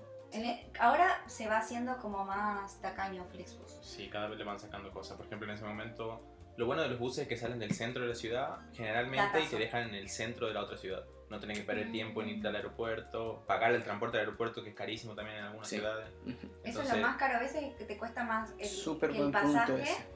Eh, incluso, por ejemplo, en Londres, a nosotros nos salía más barato el pasaje Copenhague-Londres que Londres desde el aeropuerto, al- aeropuerto hasta el centro. Hasta el centro, sí. Entonces, salir del centro te soluciona la vida y vos podés llevar lo que quieras, en el- o en ese momento podés llevar lo que quieras en el bus, en la cantidad de equipaje que quieras. Sí. En cambio, en el avión, vos normalmente viajamos con líneas low cost que solo podés llevar una mochila. Antes, en ese momento que nosotros viajábamos, me siento vieja. Eh, se podía llevar la, la valija de cabina, la pequeñita, Y la mochila. y, la, mochila. Ahora solo la mochila.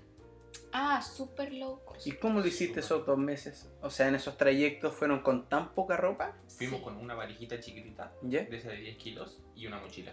Esos dos meses de invierno, no sé cómo lo hicimos, pero lo logramos. Eh, Ropa, sí, yo sí sé cómo hicimos, pues nos pedimos dos pantalones. Lo- en los momentos de Ah. vuelo eran los momentos decisivos. En cambio, en los momentos de buses, vos podés llevar 20 bolsas y nadie Claro. dice nada. Y ya de por sí llevamos, eh, no sé, comprábamos algo en el camino y lo llevábamos, comiditas. Siempre vamos preparados. Siempre hay algo en el bolso para comer por si algo pasa y eso. Pero tuvimos buena experiencia con los buses.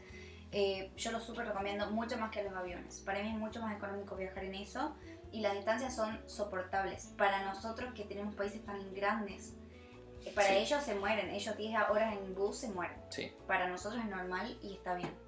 Ujú. Y mm, una cosa de, de viajar en, en invierno es que eh, hay menos gente en la calle Sí. y se puede disfrutar más. Y también es una hermosa experiencia viajar con frío y con nieve porque las ciudades son lindas. Sí. No sé, a mí me encantó Ámsterdam en verano y estaba llenísimo de gente y era pura fiesta, pero en invierno esos canales congelados deben tener Una magia diferente, sin duda. entonces, la, está para hacerlo de dos formas, de en verano y en invierno. Y nosotros no estamos acostumbrados a la nieve, entonces viajar en invierno implicó eso, nieve.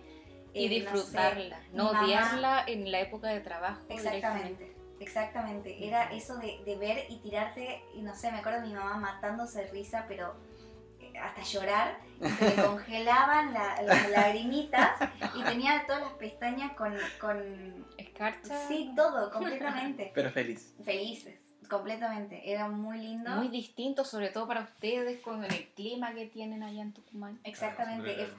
Era muy lindo, yo lo disfruté muchísimo y hay veces que incluso conocimos un lugar que a mí me encantó que se llama Salzburgo, pero ese lugar yo no sé si mi día ahí en ese lugar fue perfecto y mágico o es así, porque yo me lo acuerdo todo con nieve, pero chicos, todo nieve, era la nieve de mi altura, Y nevando todo el día. O sea, mira, estábamos ahí nevó todo el día. Todo Es el tan día. bello cuando Entonces, imagínate vos que sentarte en cualquier lugar a tomar un, el Un chocolate café, caliente claro, y ves la nieve ahí, es mágico, a mí me encantó.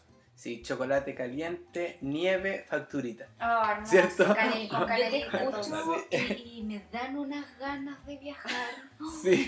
Tenés que esperar un poquito, pero vas a viajar a todos los lugares. Y barato, barato, barato. barato. Barato esa weá. Momento, Gabriel, qué barato. Gabriel, que es el, eh, la mente técnica de toda esta cuestión. El que, Eh, el que logra el que todo se- esto pase. Claro, él dice que yo puedo pro- lograr todo lo que me propongo. Él lo logra, pero yo lo pienso. Eh, incluso en un momento me cámaras. dijo, eh, Gabriel tenía como 50 meses de vacaciones planeadas y me dice, vamos a Rusia. En Rusia hacían como menos 30 grados, pero los hoteles 5 estrellas salían 15 euros la noche. Upa. O sea, Ah. es como, le dije, pero Gabriel, no tenemos, el problema de viajar también en invierno es que tenés los días más cortos igual, Sí. hay que decirlo. Sí. Sí, Entonces sí. te tenés que levantar temprano y hacer todo en otro ritmo Sí, y sí. dormir a las 8, pero ya estás cansado. Y bueno, en nuestras vacaciones eh, de a todo esto nos faltó invierno- un pequeño detalle de París. ¿Qué? Que fue que fuimos a Disney también en París. Ah, él quería decir eso, ¿verdad? Lo tenía anotado, soy pésimo en esto. Estoy aquí para ayudarte, Pero sí. tranquilo. Una vez más el equipo funciona ¿Te perfecto, das ¿viste? cuenta? Impensado. Sin trampa. Bueno, eh, Disney París sacamos un abono anual. Pagamos no mucho más, por la entrada salía 90 euros y terminamos pagando 130, 140 y pudimos ir todo el año. Entonces- Datazo a eso siempre que se pueda sacar de lo que sea anual, conviene mucho más. En cualquier situación de la vida, porque si vas una vez te va a salir 100, si vas todo el año te sale 110. O sea, lo que Claro, quieran. Fue acá el. Gronalund y eso, anual. ¿Y qué tal? ¿Recomendable? vuelvan. ¿Qué- co- ¿Cómo lo vivieron eso? En mi experiencia, yo Sí. no conozco Disney Estados Unidos, no conozco ningún otro Disney, fue increíble, muy bueno.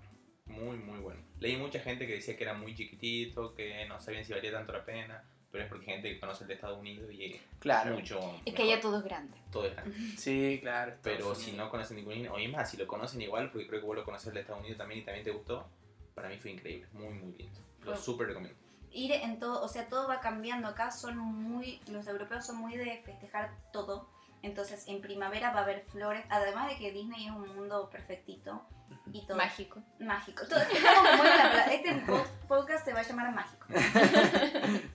Entonces, no sé, en Halloween está todo de Halloween, en Navidad está todo de Navidad, la gente, la música, los shows van cambiando. El show de luces y en el castillo, que yo estoy segura que van a ir a Disney y cuando vayan van a ver que toda la plata que ustedes inviertan en eso, que es mucho, vale la pena 100%.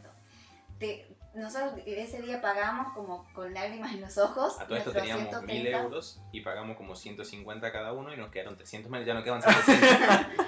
Sí.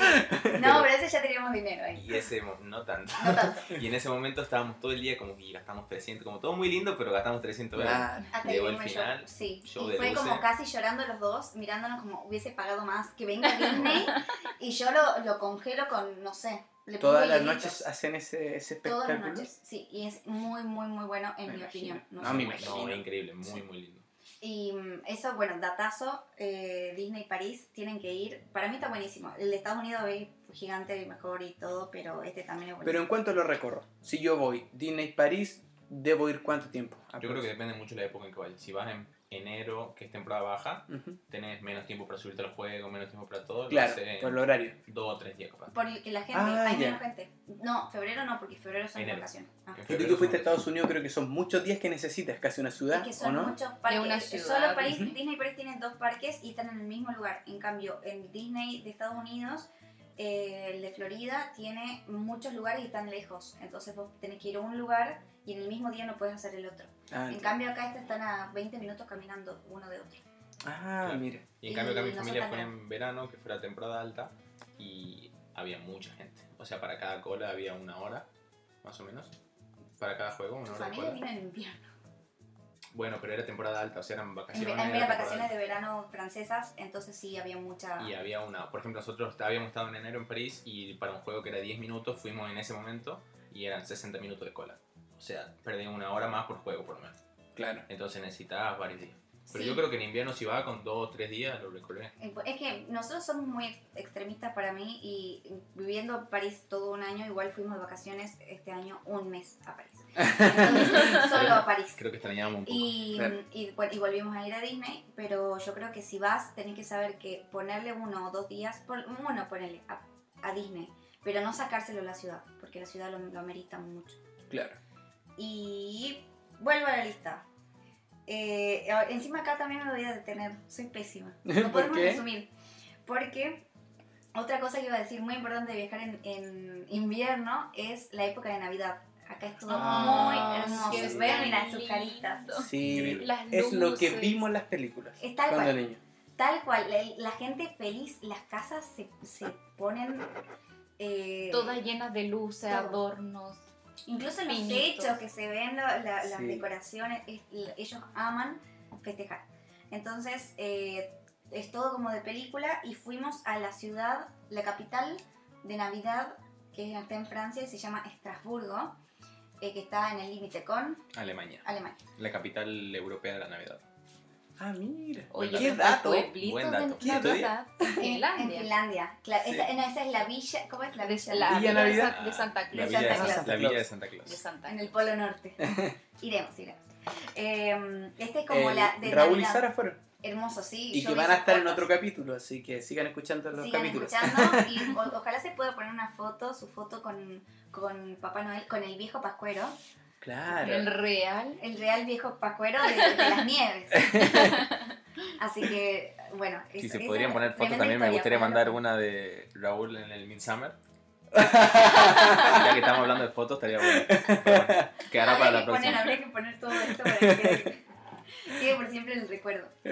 Ese lugar se lo súper recomiendo en Navidad, obviamente, porque acá se- es muy común hacer, eh, hay mercaditos de Navidad. Entonces, eh, ahí hay como, si acá hay tres, ahí hay 15 en el mismo pueblito. Entonces, todos venden cosas distintas y es todo ir de, para un día, dos días, pero es todo tiernito y decorado y, y, pues, eh, cositas de Navidad. Es muy, muy lindo, pero muy chiquitito. Con, sí, yo también creo que con un día que lo recordas entero. Pero es increíble, es muy lindo. Vale la pena ir, aunque Vale sea el pena. día. Yo creo que sí. Seguimos la lista. Vamos ahí. Después en Zurich. Eso es Eh, en Suiza. Suiza. Suiza me gustó, pero no sé si recomiendo tanto la ciudad de Zurich. Yo, Calla. ya, bien. Buen punto aquel. porque dijiste, no sé si recomiendo la ciudad de Zurich, porque, claro, no es tan bonito, pero Suiza yo creo que debe ser de los países más lindos del mundo. Tiene unos, unos ¿cómo se llaman? Los Alpes, que es maravilloso. Hay un tren que no recuerdo bien la ciudad, pero que recorre los Alpes. Yo es uno de los lugares que quiero conocer, pero como ustedes dicen que no Zurich, voy a tener no, que ir no, directo a otro. pero Zurich es lindo y fue en invierno. Estaba también Papá Noel por ahí, los viejos pascueros se multiplican. Es, caro, ¿sabes que tiene Su- Suiza? Es caro. O sea, para ir a Suiza tenés que trabajar acá y decir, yo voy dispuesta a pagar todo. O sea, es más caro que acá. Más caro que, Que Suecia. Que Mm. Suecia, que Dinamarca, es más caro. Por Es que ejemplo, es como. A mí me han dicho que debe ser como eh, el destino para que tú puedas conocer la real Ah, ya, solo ahí. belleza. De Suiza, Exacto. porque es muy caro. Muy, Claro. muy, muy muy caro. pero vale la pena. Nosotros vimos, eh, incluso Gabriel que colecciona imanes, no se pudo comprar un imán de Suiza porque era muy caro. O sea, no es que no se pudo. salía como pero- 8 o 9 euros un imán. Que Sí, en claro. toda la ciudad los Claro. pago 50 centavos, 1 euro. Sí, claro. Increíble. ¿no? Y comparamos los precios que me acuerdo ahora eh, de Starbucks, por ejemplo, que normalmente acá salen 5 euros, que en España y eso creo que es un poquito más barato el café grande, y ahí salían entre 8 y 9 euros el café grande. O sea que es- todo es más caro, no es que decís, bueno, voy a una cadena de comida rápida y zafo, porque era más caro. Pero hermoso, a mí me gustó. Sí, sí, Muy lindo. Muy lindo. Después fuimos a pasar Navidad en Roma. directamente desde ahí. Mi mamá Ana. quería ir al, al Vaticano. Quería ir al Vaticano, fuimos al Vaticano. ¿Cómo es? Bajo su perspectiva. Ustedes son creyentes, ¿no? Mm. Mm. Ah, dudoso. No sé Ya. qué me conté. Eliminemos Cada esa pregunta, ¿ya? Esa pregunta no va. La verdad que no sé si soy creyente o no, pero Pero ¿qué tal les pareció ir? Me pareció una muy buena experiencia. Eso. muy muy buena experiencia. Había mucha gente, hacía calor misteriosamente porque era 25 de diciembre, pleno invierno. Un calor. Un calor increíble. Yo estaba con la remera térmica abajo, me tuve que quedar con la remera térmica porque no aguantaba el calor. Gabriel es muy ridículo abajo de su ropa de invierno. O sea, bueno, va preparado para salir, para quedarse ahí con su... Entonces tenía uno- unos colores, una mezcla de colores asquerosos. Pasaste vergüenza Siempre la el campera Papa tapa todo, Francisco. pero no creo que el Papa se haya dado cuenta. No. Claro. Estaba muy enojado el Papa ese día. Pero ese día lo que fuimos, o sea, fuimos el día anterior porque mi mamá quería conocer el Vaticano, que el Vaticano de por sí es como un lugar como muy, no sé, eh, cuando nos- la primera vez que fuimos, mucho chino, mucho chino que te empuja, mucho chino que quiere la foto de la cara de Jesús sufriendo, eh, todo como muy banal y a mí no me pareció, si una persona es muy creyente, no sé si la va a pasar tan bien en el Vaticano. Claro. Además hay que pensar que aparte de ser algo religioso, es un coso de arte, o sea, ahí están las Sí. obras de arte más valiosas del mundo, entonces es un museo también. Arquitectónicamente O sea, el es lugar es- maravilloso. el Entonces, lugar es muy lindo, muy muy lindo, pero para una persona creyente no sé qué tan... no sé si está Pacífico, respetuosa la situación, no es tan respetuosa, no vas a ver gente sacando fotos a lo loco, empujándote, no. Pero fuimos a verlo al Papa con la guardia, guardia suiza. Guardia suiza. A mí me Difícil. cuesta montones. Eh, y el Papa habló ahí muy enojado y la gente le gritaba, Francesco, te amo. Y era todo, eso estuvo bueno. Sí. Pero no pasa nada. Acá, eh, Navidad, no hay nada, no pasa nada. Navidad no se festeja el 25, es aburrido, no hay fuegos artificiales, no hay. No es como nosotros, los, por lo menos los argentinos. Claro. Yo sé que ustedes lo, vi- lo vivieron acá en Suecia. Eh, Navidad. ¿Navidad? Es, sí, sí la vivimos, pero es súper eh, piola. O sea, no hay Es que nada de otro acá el mundo. sueco lo celebra durante el día y el Sí. día 24. Yo le dije, ¿qué hacen en Navidad? Vemos el... Cale. Claro, el... Caleanca que el pato Donald. El pato Donald toda la mañana. Sí. Dije, wow, qué divertido, chicos. Sí, no, no, no es muy No, divertido. no. Y comen galletitas y todo. También tengo otros invitados que van a contar esa historia. Ah, buenísimo. No, Quiero escuchar. Yo aquí vos de tenés todo, sí, aquí de todo. Todo pensado, todo pensado. Eh, no, ese día fue eh, aburrido para la sociedad porque incluso bajamos a ver qué pasaba y no pasaba nada. En, en- mi mamá quería ver como, guay, ¿cómo festejan los italianos? No, No. No. Durmiendo. No, Y- pero Claro. pero mi mamá nos hizo sanguchito de miga, eh, nos hizo pastas, fue buenísimo, esa Navidad fue muy buena. Y después seguimos por Italia. Ya se perdió la lista. Ah, te hice una Después lista. seguimos, pasamos a Turín, a Torino. Bueno, To- Torino, Milano y esas ciudades italianas. ¿Y de esos lugares alguno que destaquen? No. Ninguno. No, son ciudades lindas, pero... Nada no, imperdible. nada es, es imperdible. que pasa que después en Europa como que hay muchos lugares que se parecen entre sí. Exacto. Como que la arquitectura empieza a ser la misma, entonces como que se transforma incluso en monótono. Algo que yo diría a la gente que quiere, como para que este no sea una lista de los que nosotros visitamos o no, un consejo que yo daría es que vayan mezclando ciudades. Que por ejemplo, si quieren venir acá, primero que le dediquen un poco más de tiempo a las ciudades, como Mm. para no, no quedarte con una mala impresión y solo quedarte con eso. Como la gente que va a París un día y le, no sé, se encuentra una rata y sufre y se queda con París es sucio y hay ratas, que sí hay. Sí. Eh, pero no sé, si vas Pero a en Portugal... toda Europa hay ratas. Claro, si vas a Portugal eh, si- y gastas un poco menos y con ese promedio decís, bueno, me voy una vez un- a un día a Italia, después me voy a Copenhague, por ejemplo, y me voy a Budapest, vas variando y no ves todo el tiempo lo mismo, pero si vas a cada ciudad de España, dentro de todo después si te aburrís, eh, no, no es tan, bueno, los de españoles son más divertidos, pero si vas a Italia, Italia, Italia, es todo pueblo, iglesia, el club de fútbol, yo siento que es lo mismo. Y eso pasó en, en Torino y en Milano, que eran prácticamente lo mismo. Bueno, Torino me pareció una ciudad muy linda, pero nada imperdible. Y de Milán lo único imperdible que puedo decir es la catedral, que es Ujú. increíble, o sea, y muy imponente. Pero no sé si vale la pena hacer un viaje en Milán para ver solo la catedral. O sea, en esta gira Europa ustedes eh, recorrieron muchos países, más de 10. ¿No o menos una creo que cuenta? Más, de 20.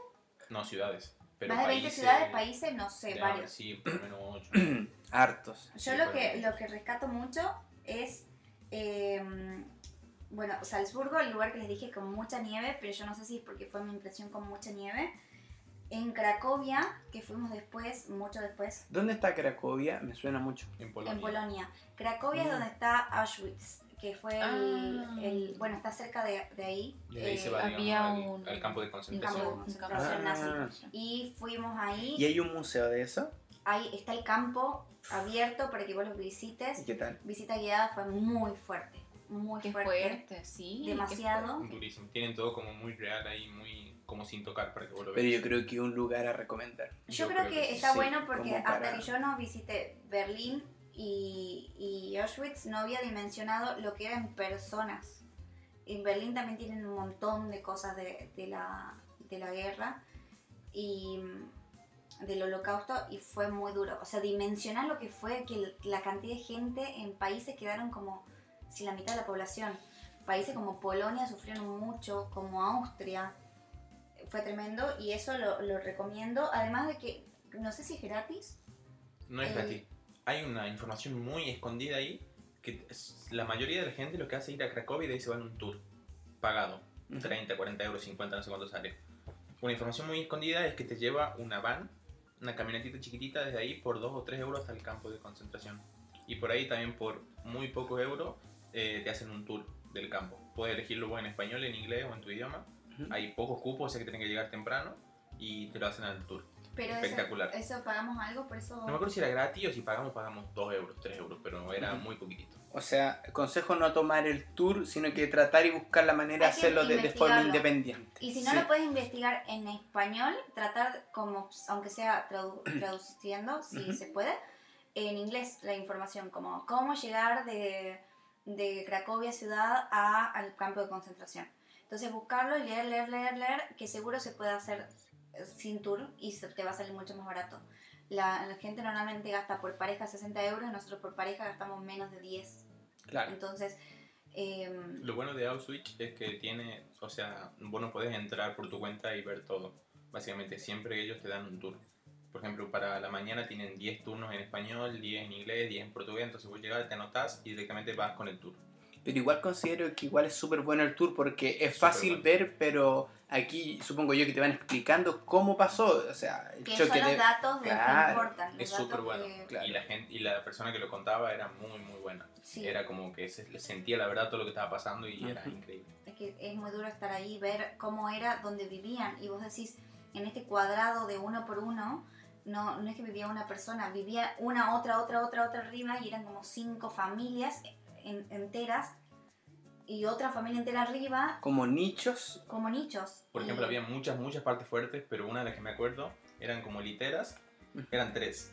Y nos decían que la gente, por ejemplo, se peleaban por dormir en la del medio, porque, por ejemplo, dormían tres en cada una, o sea, dormían diez en, la- en las tres camas. Pero, por ejemplo, en la del medio se peleaban por dormir porque en la de abajo te comían las ratas y en la de arriba hacía mucho frío, te congelaba. Entonces, la Entonces- gente mi- en- entre ellos Oh. también Entre ellos se, se peleaban. peleaban a muerte. Porque vos estás, no solo estoy ahí yo, Jimena, está toda mi familia, no sé, si yo tengo un hermanito de, de un año, va a estar ahí conmigo en ese mismo nicho. Y imagínate estar con las ratas, no se bañaban porque no se podían bañar. Eso, esas cosas son muy fuertes. Pero bueno, no, no, no bajemos el... el- son, son realidades y es muy duro. Y igual de todos modos Fue, pienso fue una que- realidad que Sí. ojalá Un no golpe se de repita. Y claramente por eso es importante que se muestre, porque Exacto. que no se olvide para que no se vuelva a repetir. Eh, Eso está bueno, que, que ves las cosas eh, en números, en familias, en caras, en personas, porque cuando lo estudias en la escuela lo estudias como, ah, murieron 50.000 personas, ponele. Es como Y la como ves, historia pará, nomás. 50.000 personas que tienen, o sea, significa murieron bebés, murieron niños, murieron ancianos, murieron- lo dimensionas y, y está bueno, se los recomiendo, lo mismo en Berlín, que hay muchos museos y, y creo que son gratis. La topografía. En, sí, en Ámsterdam está la casa de Ana Frank. Sí. ¿Fuera? No fuimos porque hay fila, fuimos en verano a Ámsterdam Ujú. y hay fila de tres horas. Y tenés que sacar todas esas cosas como la Sagrada Familia y todo eso, la casa de Ana Frank, con meses de anticipación. Por decirte, tres meses. Mm. Oh, mucho. Y es mucho. Ujú. Y de- Em, Perdón, de la, de la ruta de Europa, oye, recorrimos hartos países. hartos países. ¿Te queda uno ahí en el tintero?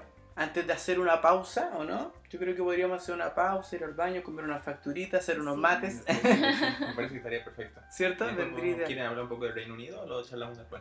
Sí, también, claro, me gustaría que habláramos, o, o terminemos eso de Reino Unido, terminamos Europa ahora y Dale. después nos vamos a todo lo que es sudeste asiático, que también ¿Cuánto me- vamos hablando? Un montón. llevamos casi una hora 46. Una ¿Es hora joda? 46. No. Sí.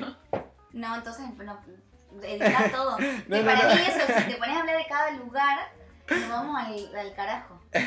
No, pero no es tanto porque yo también dejé grabando la previa. Ah. Pero llevamos como 20, debe ser como una hora y media más o menos que llevamos Sí. hablando. Pero yo creo que igual sería bueno ahora concluir Con Europa. con Europa y dejar quizá un otro capítulo.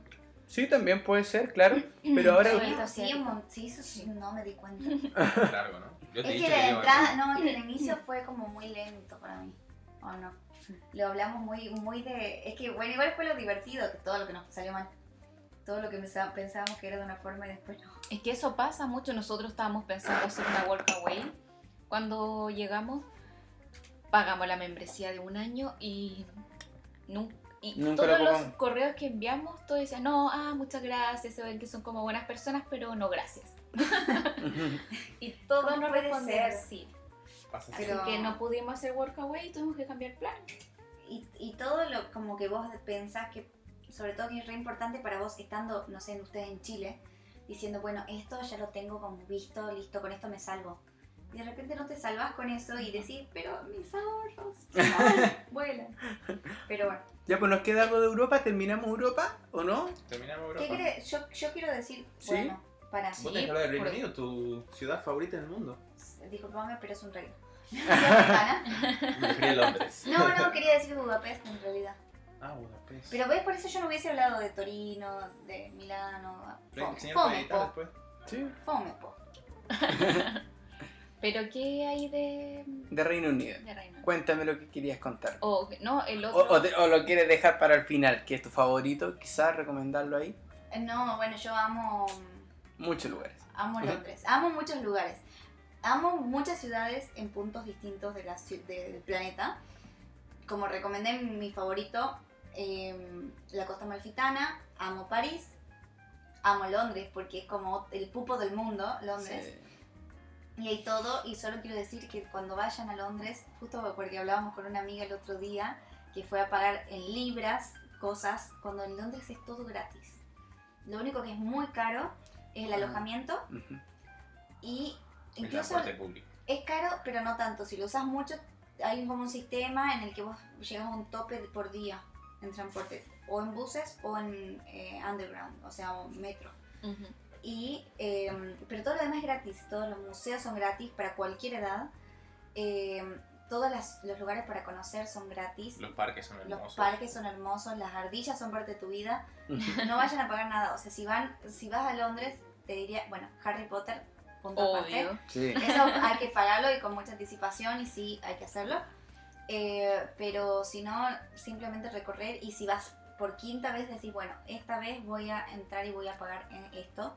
Pero si no tenés muchas cosas para hacer gratis. En general todas las ciudades casi nosotros lo visitamos Lugares gratis. Me gratis. refiero, si no ir a pagar un castillo, un millón, cuando puedo hacer algo, un parque que tampoco conozco, eh, gratis, sin pagar nada. Sí. Entonces usamos el dinero para otras cosas caras como Harry Potter, Disney y todo. Nosotros fuimos a Londres creo que dos veces y ninguna de las dos veces tuvimos que pagar nada. Y nos quedan cosas por hacer gratis todavía. Nos o sea, hay muchas, muchas cosas por Los hacer barrios son buenísimos. Es Muy muy, lindo. es muy bueno. Sí. para caminar mucho. Muy lindo. Y. Ay, yo sigo sumando. Bueno, hay lugares que me gustan mucho de lo que hicimos en invierno.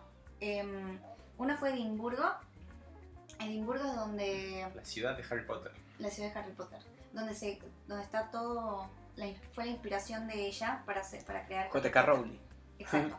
Fue su inspiración. Incluso está la, to- la tumba de Tom. Está la tumba de Voldemort, de Tom... De Tomb Raider. De De Tom, Tom, Raider. Tom, Tom, Tom Marlborough Marlborough. Riddle. Riddle. Está la tumba ahí, está la cafetería donde supuestamente ella se sentó a escribir el libro, está Mm. el callejón Diagon, Diágono. está ahí también, está todo. O sea, está el Está la el tienda de Freddy George donde se donde venden cositas cagadas. Obvio que no es igual, pero es igual, o sea, lo ves y... y Es la inspiración de recuerda- J.K. Rowling. Ah, y el, ¿es porque hicieron la ciudad o eso está en Estados Unidos? Eso creo que está en Estados Unidos. Está en, en el. En, En Londres. Está en en Londres. Londres. En el, ahí fueron los estudios donde grabaron. Los estudios de filmación. Eh, también está el banco. Eso, Eso. está en, Lon- en Londres. Todo eso en Londres. Eso fuimos. Mm, Menos Increíble. banco.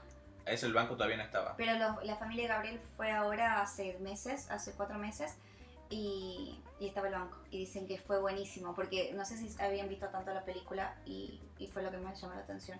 Pero está buenísimo el tour. Para cualquier fan de Harry Potter está Y buenísimo. Edimburgo está, es muy hermoso y muy, muy, muy, muy lindo. Nos gustaría conocer mucho más el Reino Unido, pero eh, yo creo que es como un subcontinente. Es como que hay mucho para ver ahí. Y mi última recomendación es Budapest, con ese cierro. Ya de hablo, dejo de hablar de, de Europa. Eh, esa me parece hermoso porque es distinto, porque es, es barato, es, Sí. es el este de Europa y es muy lindo y tiene de todo. Tiene bares increíbles, tiene castillo, tiene el, el Danubio, tiene puentes increíbles, la comida, no sé, es muy, muy lindo, muy barato y muy recomendable. Exactamente, muy lindo. Creo que es la mejor ciudad del este, más que Praga. Que Praga, como que leímos que en todo el mundo Praga era la ciudad del este. A nosotros creo que nos gustó más Budapest. Exacto. Y lejos. Y bueno, eso, viajen en invierno y y no paguen cosas. Eh, hay mucho para recorrer Extra. gratis. Se Incluso puede acá en Estocolmo hay mucho. Sí, Mucho, hay hartas cosas, cosa hay hartas casas gratis. Hoy nos quedamos con eso, entonces vamos por un matecito, comemos una una facturita. facturita y hacemos una pausa. ¿Dale? Perfecto. Ya, nos vemos. Vamos.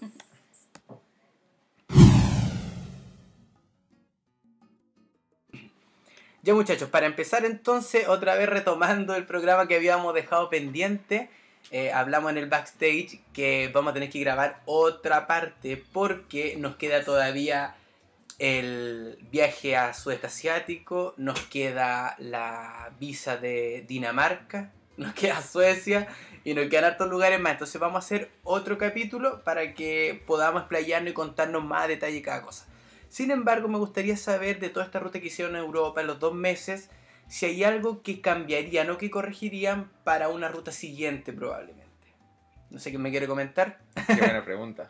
Algo que quieras cambiar de la ruta. Yo principalmente recomendaría viajar, o sea, si tenés una cierta cantidad de tiempo, no dedicarle tan poquito tiempo a cada lugar. Por ejemplo, nosotros hicimos en varias ciudades que estábamos un día o dos días, por lo menos tres días para cada lugar, para poder conocerlo bien, llegar, descansar y tomarlo de otra manera. Claro.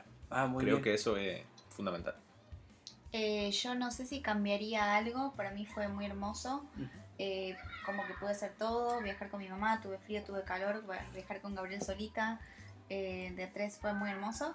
Eh, realmente no sé si le cambiaría algo, creo que así fue perfecto. Sí. Eh, sumaría otras cosas luego en otras rutas, pero no nada de ese particular. Pero estaba bueno, algo que me gustó, eso de hacer como cosas más extremos de Europa y no siempre hacer lo mismo en un país, quedarse como pegado porque es muy parecido y qué sé yo, hacer puntos extremos. Copenhague fue lindo, fue, fue distinto, eh, Budapest fue lindo porque fue distinto, Edimburgo fue lindo porque fue distinto. Claro, a la final hay hartos lugares que, que ustedes visitaron y que valieron la pena y sirvieron como aprendizaje para otros viajes porque igual era su primera vez, pues, o sea, era su primera ruta larga de hartos países. Y fue experimentar con todo, con Airbnb, con BlaBlaCar, con Booking, con avión, con tren. Fue todo un experimento y todo vale la pena. Con todo. Para hacer nuestro primer viaje creo que resultó increíble. Increíble. Genial. Y en invierno, considerando eso que le recalcamos, dijo la Jimena, viajar en en invierno. invierno. Invierno, temporada baja, Y con poco equipaje es muy importante, sobre todo, porque siempre pensar que algo te vas a comprar o algo vas a pensar en alguien y así sea un imán, todo suma, porque vas, todo queda cerquita y yo compro comida y capaz que llevo y llevo esto y lo otro y suma. Y Entonces no- viajar con poco equipaje que es mucho más fácil también en invierno porque vos eh, ya tenés una muda de ropa y la campera que usás, la chaqueta que usás es siempre la misma. Porque no tenemos tantísimas chaquetas de invierno poderosas. Sí. Pero los, los piecitos siempre bien cuidados y calentitos. Esa, sí, ese detalle muy importante. Teniendo los pies calentitos y ya después no, no es tan Y un difícil. paraguas. Un paraguas y algo para, así para la lluvia, eso seguro. ropa impermeable, medias de lana bien gruesas y algo calentito de, de- para los Y pies. gorrito y guantecito. Y gorrito y todo. guantecito. Sí. Guantecito, importantísimo. Eso igual es importante. Yo no sé ustedes que recorrieron Europa, pero por ejemplo, acá en Suecia pasa algo que el frío es solamente afuera. porque pasa un bus, estás calentito. Pasa Sí. el metro o el, ¿cómo le dicen? El subte. Es, es, es rico igual, entonces una cafetería todo es agradable, salvo en la calle, entonces de repente los trayectos que son más cortitos, vale la pena ahí tener el recuerdo del, de abrigarse bien. ¿no? Y eso, ah, eso sí cambiaría. Nosotros no estamos preparados para viajar en invierno con eh, cosas, eh, todo era como muy abrigado. Entonces cuando estábamos adentro, en hoteles, en bares, yo decía, no me quiero sacar la, la chaqueta gigante porque es eh, lo que tengo abajo es feo, o sea, estoy, no estoy de acuerdo de la situación. O en el hotel eh, era un sufrimiento de calor porque hacía mucho calor, había calefacción obviamente, y yo tenía pijama largo, Con agujeros. Con agujeros. Necesitaba ventilación, ventilación, algo había que hacer. Eso, viajar también con algo de... de- Sí, yo creo que lo primero que hicimos fue comprar una polera mangas cortas para estar dentro de los hoteles si íbamos Sí. a algún lado porque chileno. no podíamos andar con cosas con agujeros y No, no, no, vergüenza. Sí, a nosotros también nos pasaba, nosotros llegamos acá y yo entramos al lugar y con la chaqueta puesta. Y unos amigos me dijeron, oye, si entras a un lugar, sácate Sí, todo, porque después cuando sales, ahí te abriga y sientes como el calorcito, si no, no, no se nota la en el diferencia. tren, en el tren te tenés que sacar Sí. todo, si no te morís ahí asfixiado, en el bus. Sí, es una realidad. Ya, ahora estamos en cuarentena. Estamos en cuarentena, no podemos viajar, no hay libertad ni nada de eso, pero esperamos que esto termine pronto. Si eso ocurre, alguna ruta en mente que quieran, algún país, destino que tengan ahí entre ceja y ceja. Tengo muchos, pero te voy a decir una en especial.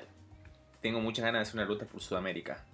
Ah, qué bien. Llegar principalmente Perú, Ecuador, Colombia y en algún momento llegar a México.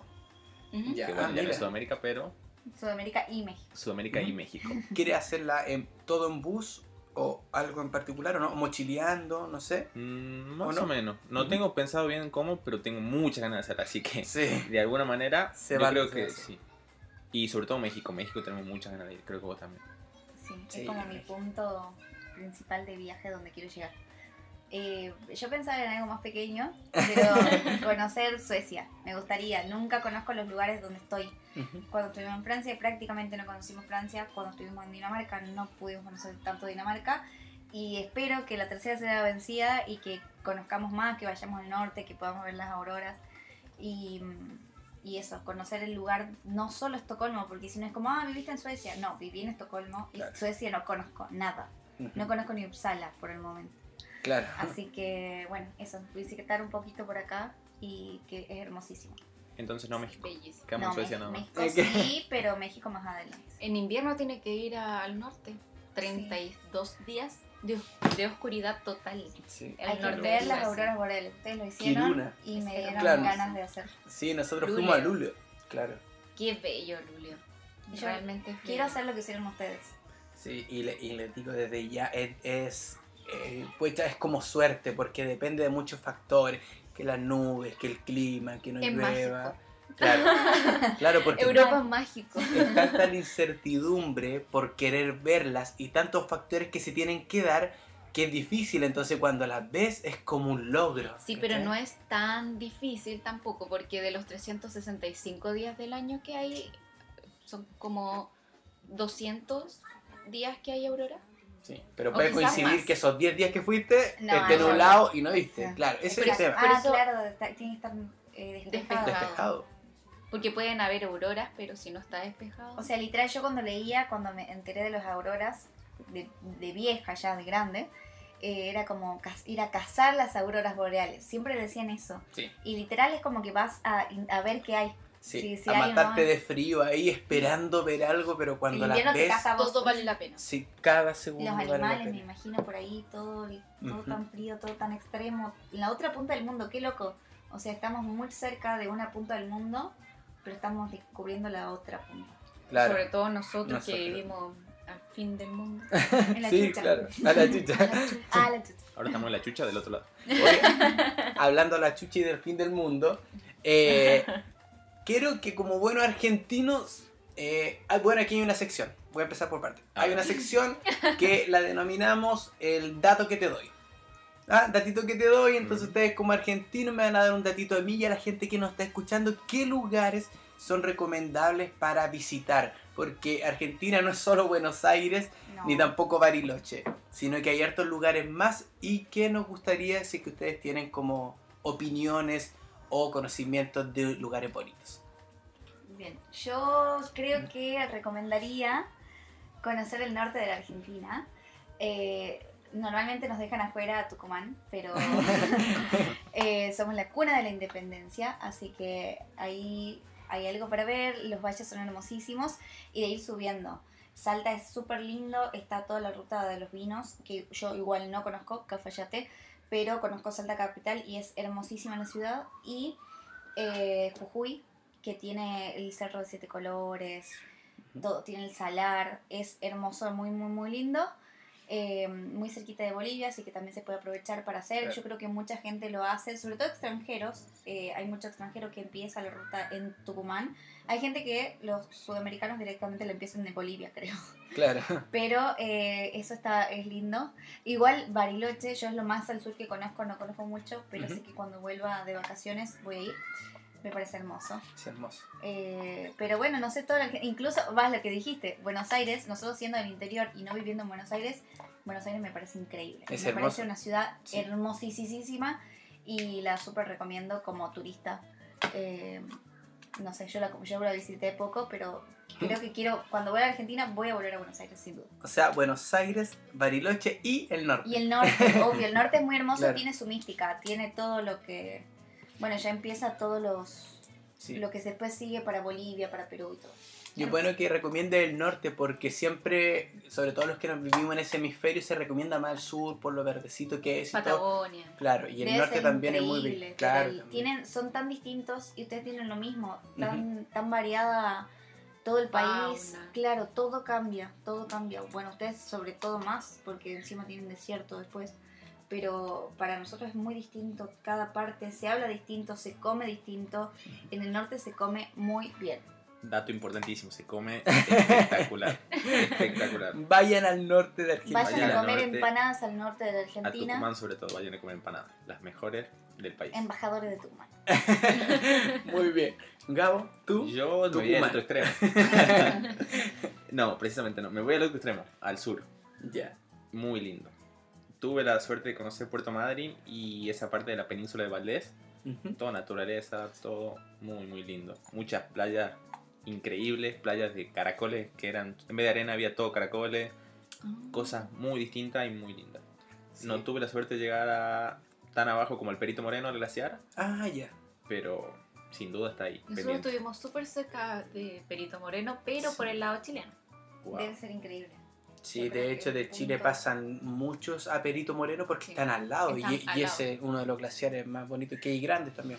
Sí, Tienen que ir. Tenemos que ir. en Tenemos grupo, que ir, sí. De la mano. podríamos. Eh, son países muy hermosos para visitar y a veces escucho la gente que de otros países que los visitan y para nosotros como argentinos es muy difícil conocer la Argentina, es muy caro, además de que es muy largo y no Muy tenés- es muy extenso. extenso, entonces vos para llegar a Buenos Aires no sé cuántas horas tenemos en auto. 12 horas más o menos tenemos. para 12 llegar a hasta Buenos Aires. Aires y Buenos Aires ni siquiera es sur, o sea, es el medio Claro. de la Argentina. Y, y bueno, o sea, es más complicado y todo, pero ojalá que todos los argentinos podamos conocer nuestro país y todos los chilenos puedan conocer y en que en general saquemos como el turismo adelante entre nosotros, que es buenísimo. Y yo solo estuve en Bariloche y puedo decir que viajar en un barquito en Bariloche no tiene nada que envidiarle a viajar en un barquito en Estocolmo, en Suecia, en el archipiélago. Las dos cosas igual de hermosas y maravillosas. Y he escuchado ese día que chilenos decían como, no, pero Chile le pasa el trapo a esto y Chile es mucho más lindo. O sea, en, en los paisajes es como, o, o igual o más lindo Chile. Entonces, a veces idealizamos mucho la otra punta del mundo y tenemos tan cerca, o no tanto, pero... eh, Más asequible. Exactamente. Eh, es- aunque sea caro, igual es más fácil. Claro, la, la gran diferencia, por ejemplo, yo, yo siempre comparo de que aquí se parece mucho, aquí en Estocolmo se parece mucho a lo verde que es el sur de Chile. La gran diferencia es que el sur de Chile, eh, en cuanto a población, es pequeño, eh, en cuanto a, eh, no sé, inteligencia, artificial o, no sé, transporte, tecnología, años luz. Transporte, años luz de lo que es acá y, eso es lo bonito de acá. La combinación que hicieron con la tecnología y lo verde y hermoso que es. Lo hace mucho más fácil todo. Pero eh, de, de, las- de los lugares que conocemos, como para cerrar con Europa, yo creo que mm, Estocolmo es de los lugares más lindos, si no es el más lindo en el que este- estuve, y más donde más naturaleza hay, y ojalá no se pierda nunca eh, de eso que decís, de poder que sea fácil y accesible, pero a la vez siga siendo verde y en cualquier lugar que camines te vas a encontrar la misma cosa, el mismo paisaje de algo pago, que ustedes lo sufren un montón, todo privatizado. Sí. eh, que hay pa- hasta incluso paisajes privatizados, que si no vas Sí. y gastas en un plato de comida millones de pesos chilenos, no puedes ver directamente ese paisaje. Y acá no, está el restaurante súper caro eh, y a la par hay un banco público donde te puedes sentar nosotros a tomar mate eh, y todo bien y tenés la misma vista. Entonces ojalá nunca se pierda eso porque es fácil de admirar la belleza y, y es Todo hermoso. tiene libertad de acceso. Exacto, en cualquier lugar hay un algo que puedes ver y puedes tocar y puedes sentarte y decir lo disfruto igual aunque tenga cero coronas. Sí, es verdad. Por eso estamos en Suecia. Estamos en Eso Suecia. está- Y ojalá siga, sea así también en, en nuestros países. Sí. Yo tengo muchísimas ganas de, eh, de ir a Chile. Muchas, muchas, muchas. Es hermoso. Es que es muy bello. Es hermoso, y, sí. y Te los podría recomendar más. todo. Son un 7, muy bien. Sí, igual los argentinos, nosotros también, siempre hay un prejuicio que Chile, el, el argentino agrandado y ustedes son los mejores Nosotros embajadores somos- para nosotros. Sí, Somos más agrandados que los grandes. No. Claro. sí, son los mejores embajadores, una excelente persona. Así que nada, darle las gracias por haber sido parte de este podcast y quedamos anotados yo creo que para otro capítulo ya para contar sí. y, y terminar esta gran historia. Contar la parte más calurosa de su viaje. Claro, la parte sudeste asiático y todo, así que un millón de gracias por participar Jime, un millón de gracias por participar Gabo y nada, algo que quieran decir al final. Los esperamos acá para el siguiente capítulo con más facturitas. Genial. Pastelitos son pastelitos. Sí, ah, claro. Facturitas son facturitas. y, y nada, esperamos que la gente se anime a hacer las visas y aunque parezca, ojalá no haya quedado ningún aspecto negativo de las cosas que dijimos porque después ya te lo tomas con Quedó mucha... súper mágico todo. Como todo mágico. Sí, pero que, que está bueno, hay cosas difíciles, pero que igual se viven experiencias hermosas, que no digo que no se vivan en tu propia casa, eh, podés ser muy feliz, pero si te animás, igual está bueno y puede ser como un año, como lo hicimos en ese momento, o puede ser por muchos años, como planeamos ahora. Como lo estamos haciendo ahora. como Como lo estamos están haciendo. ahora. Y se conoce gente increíble, así que gracias a ustedes.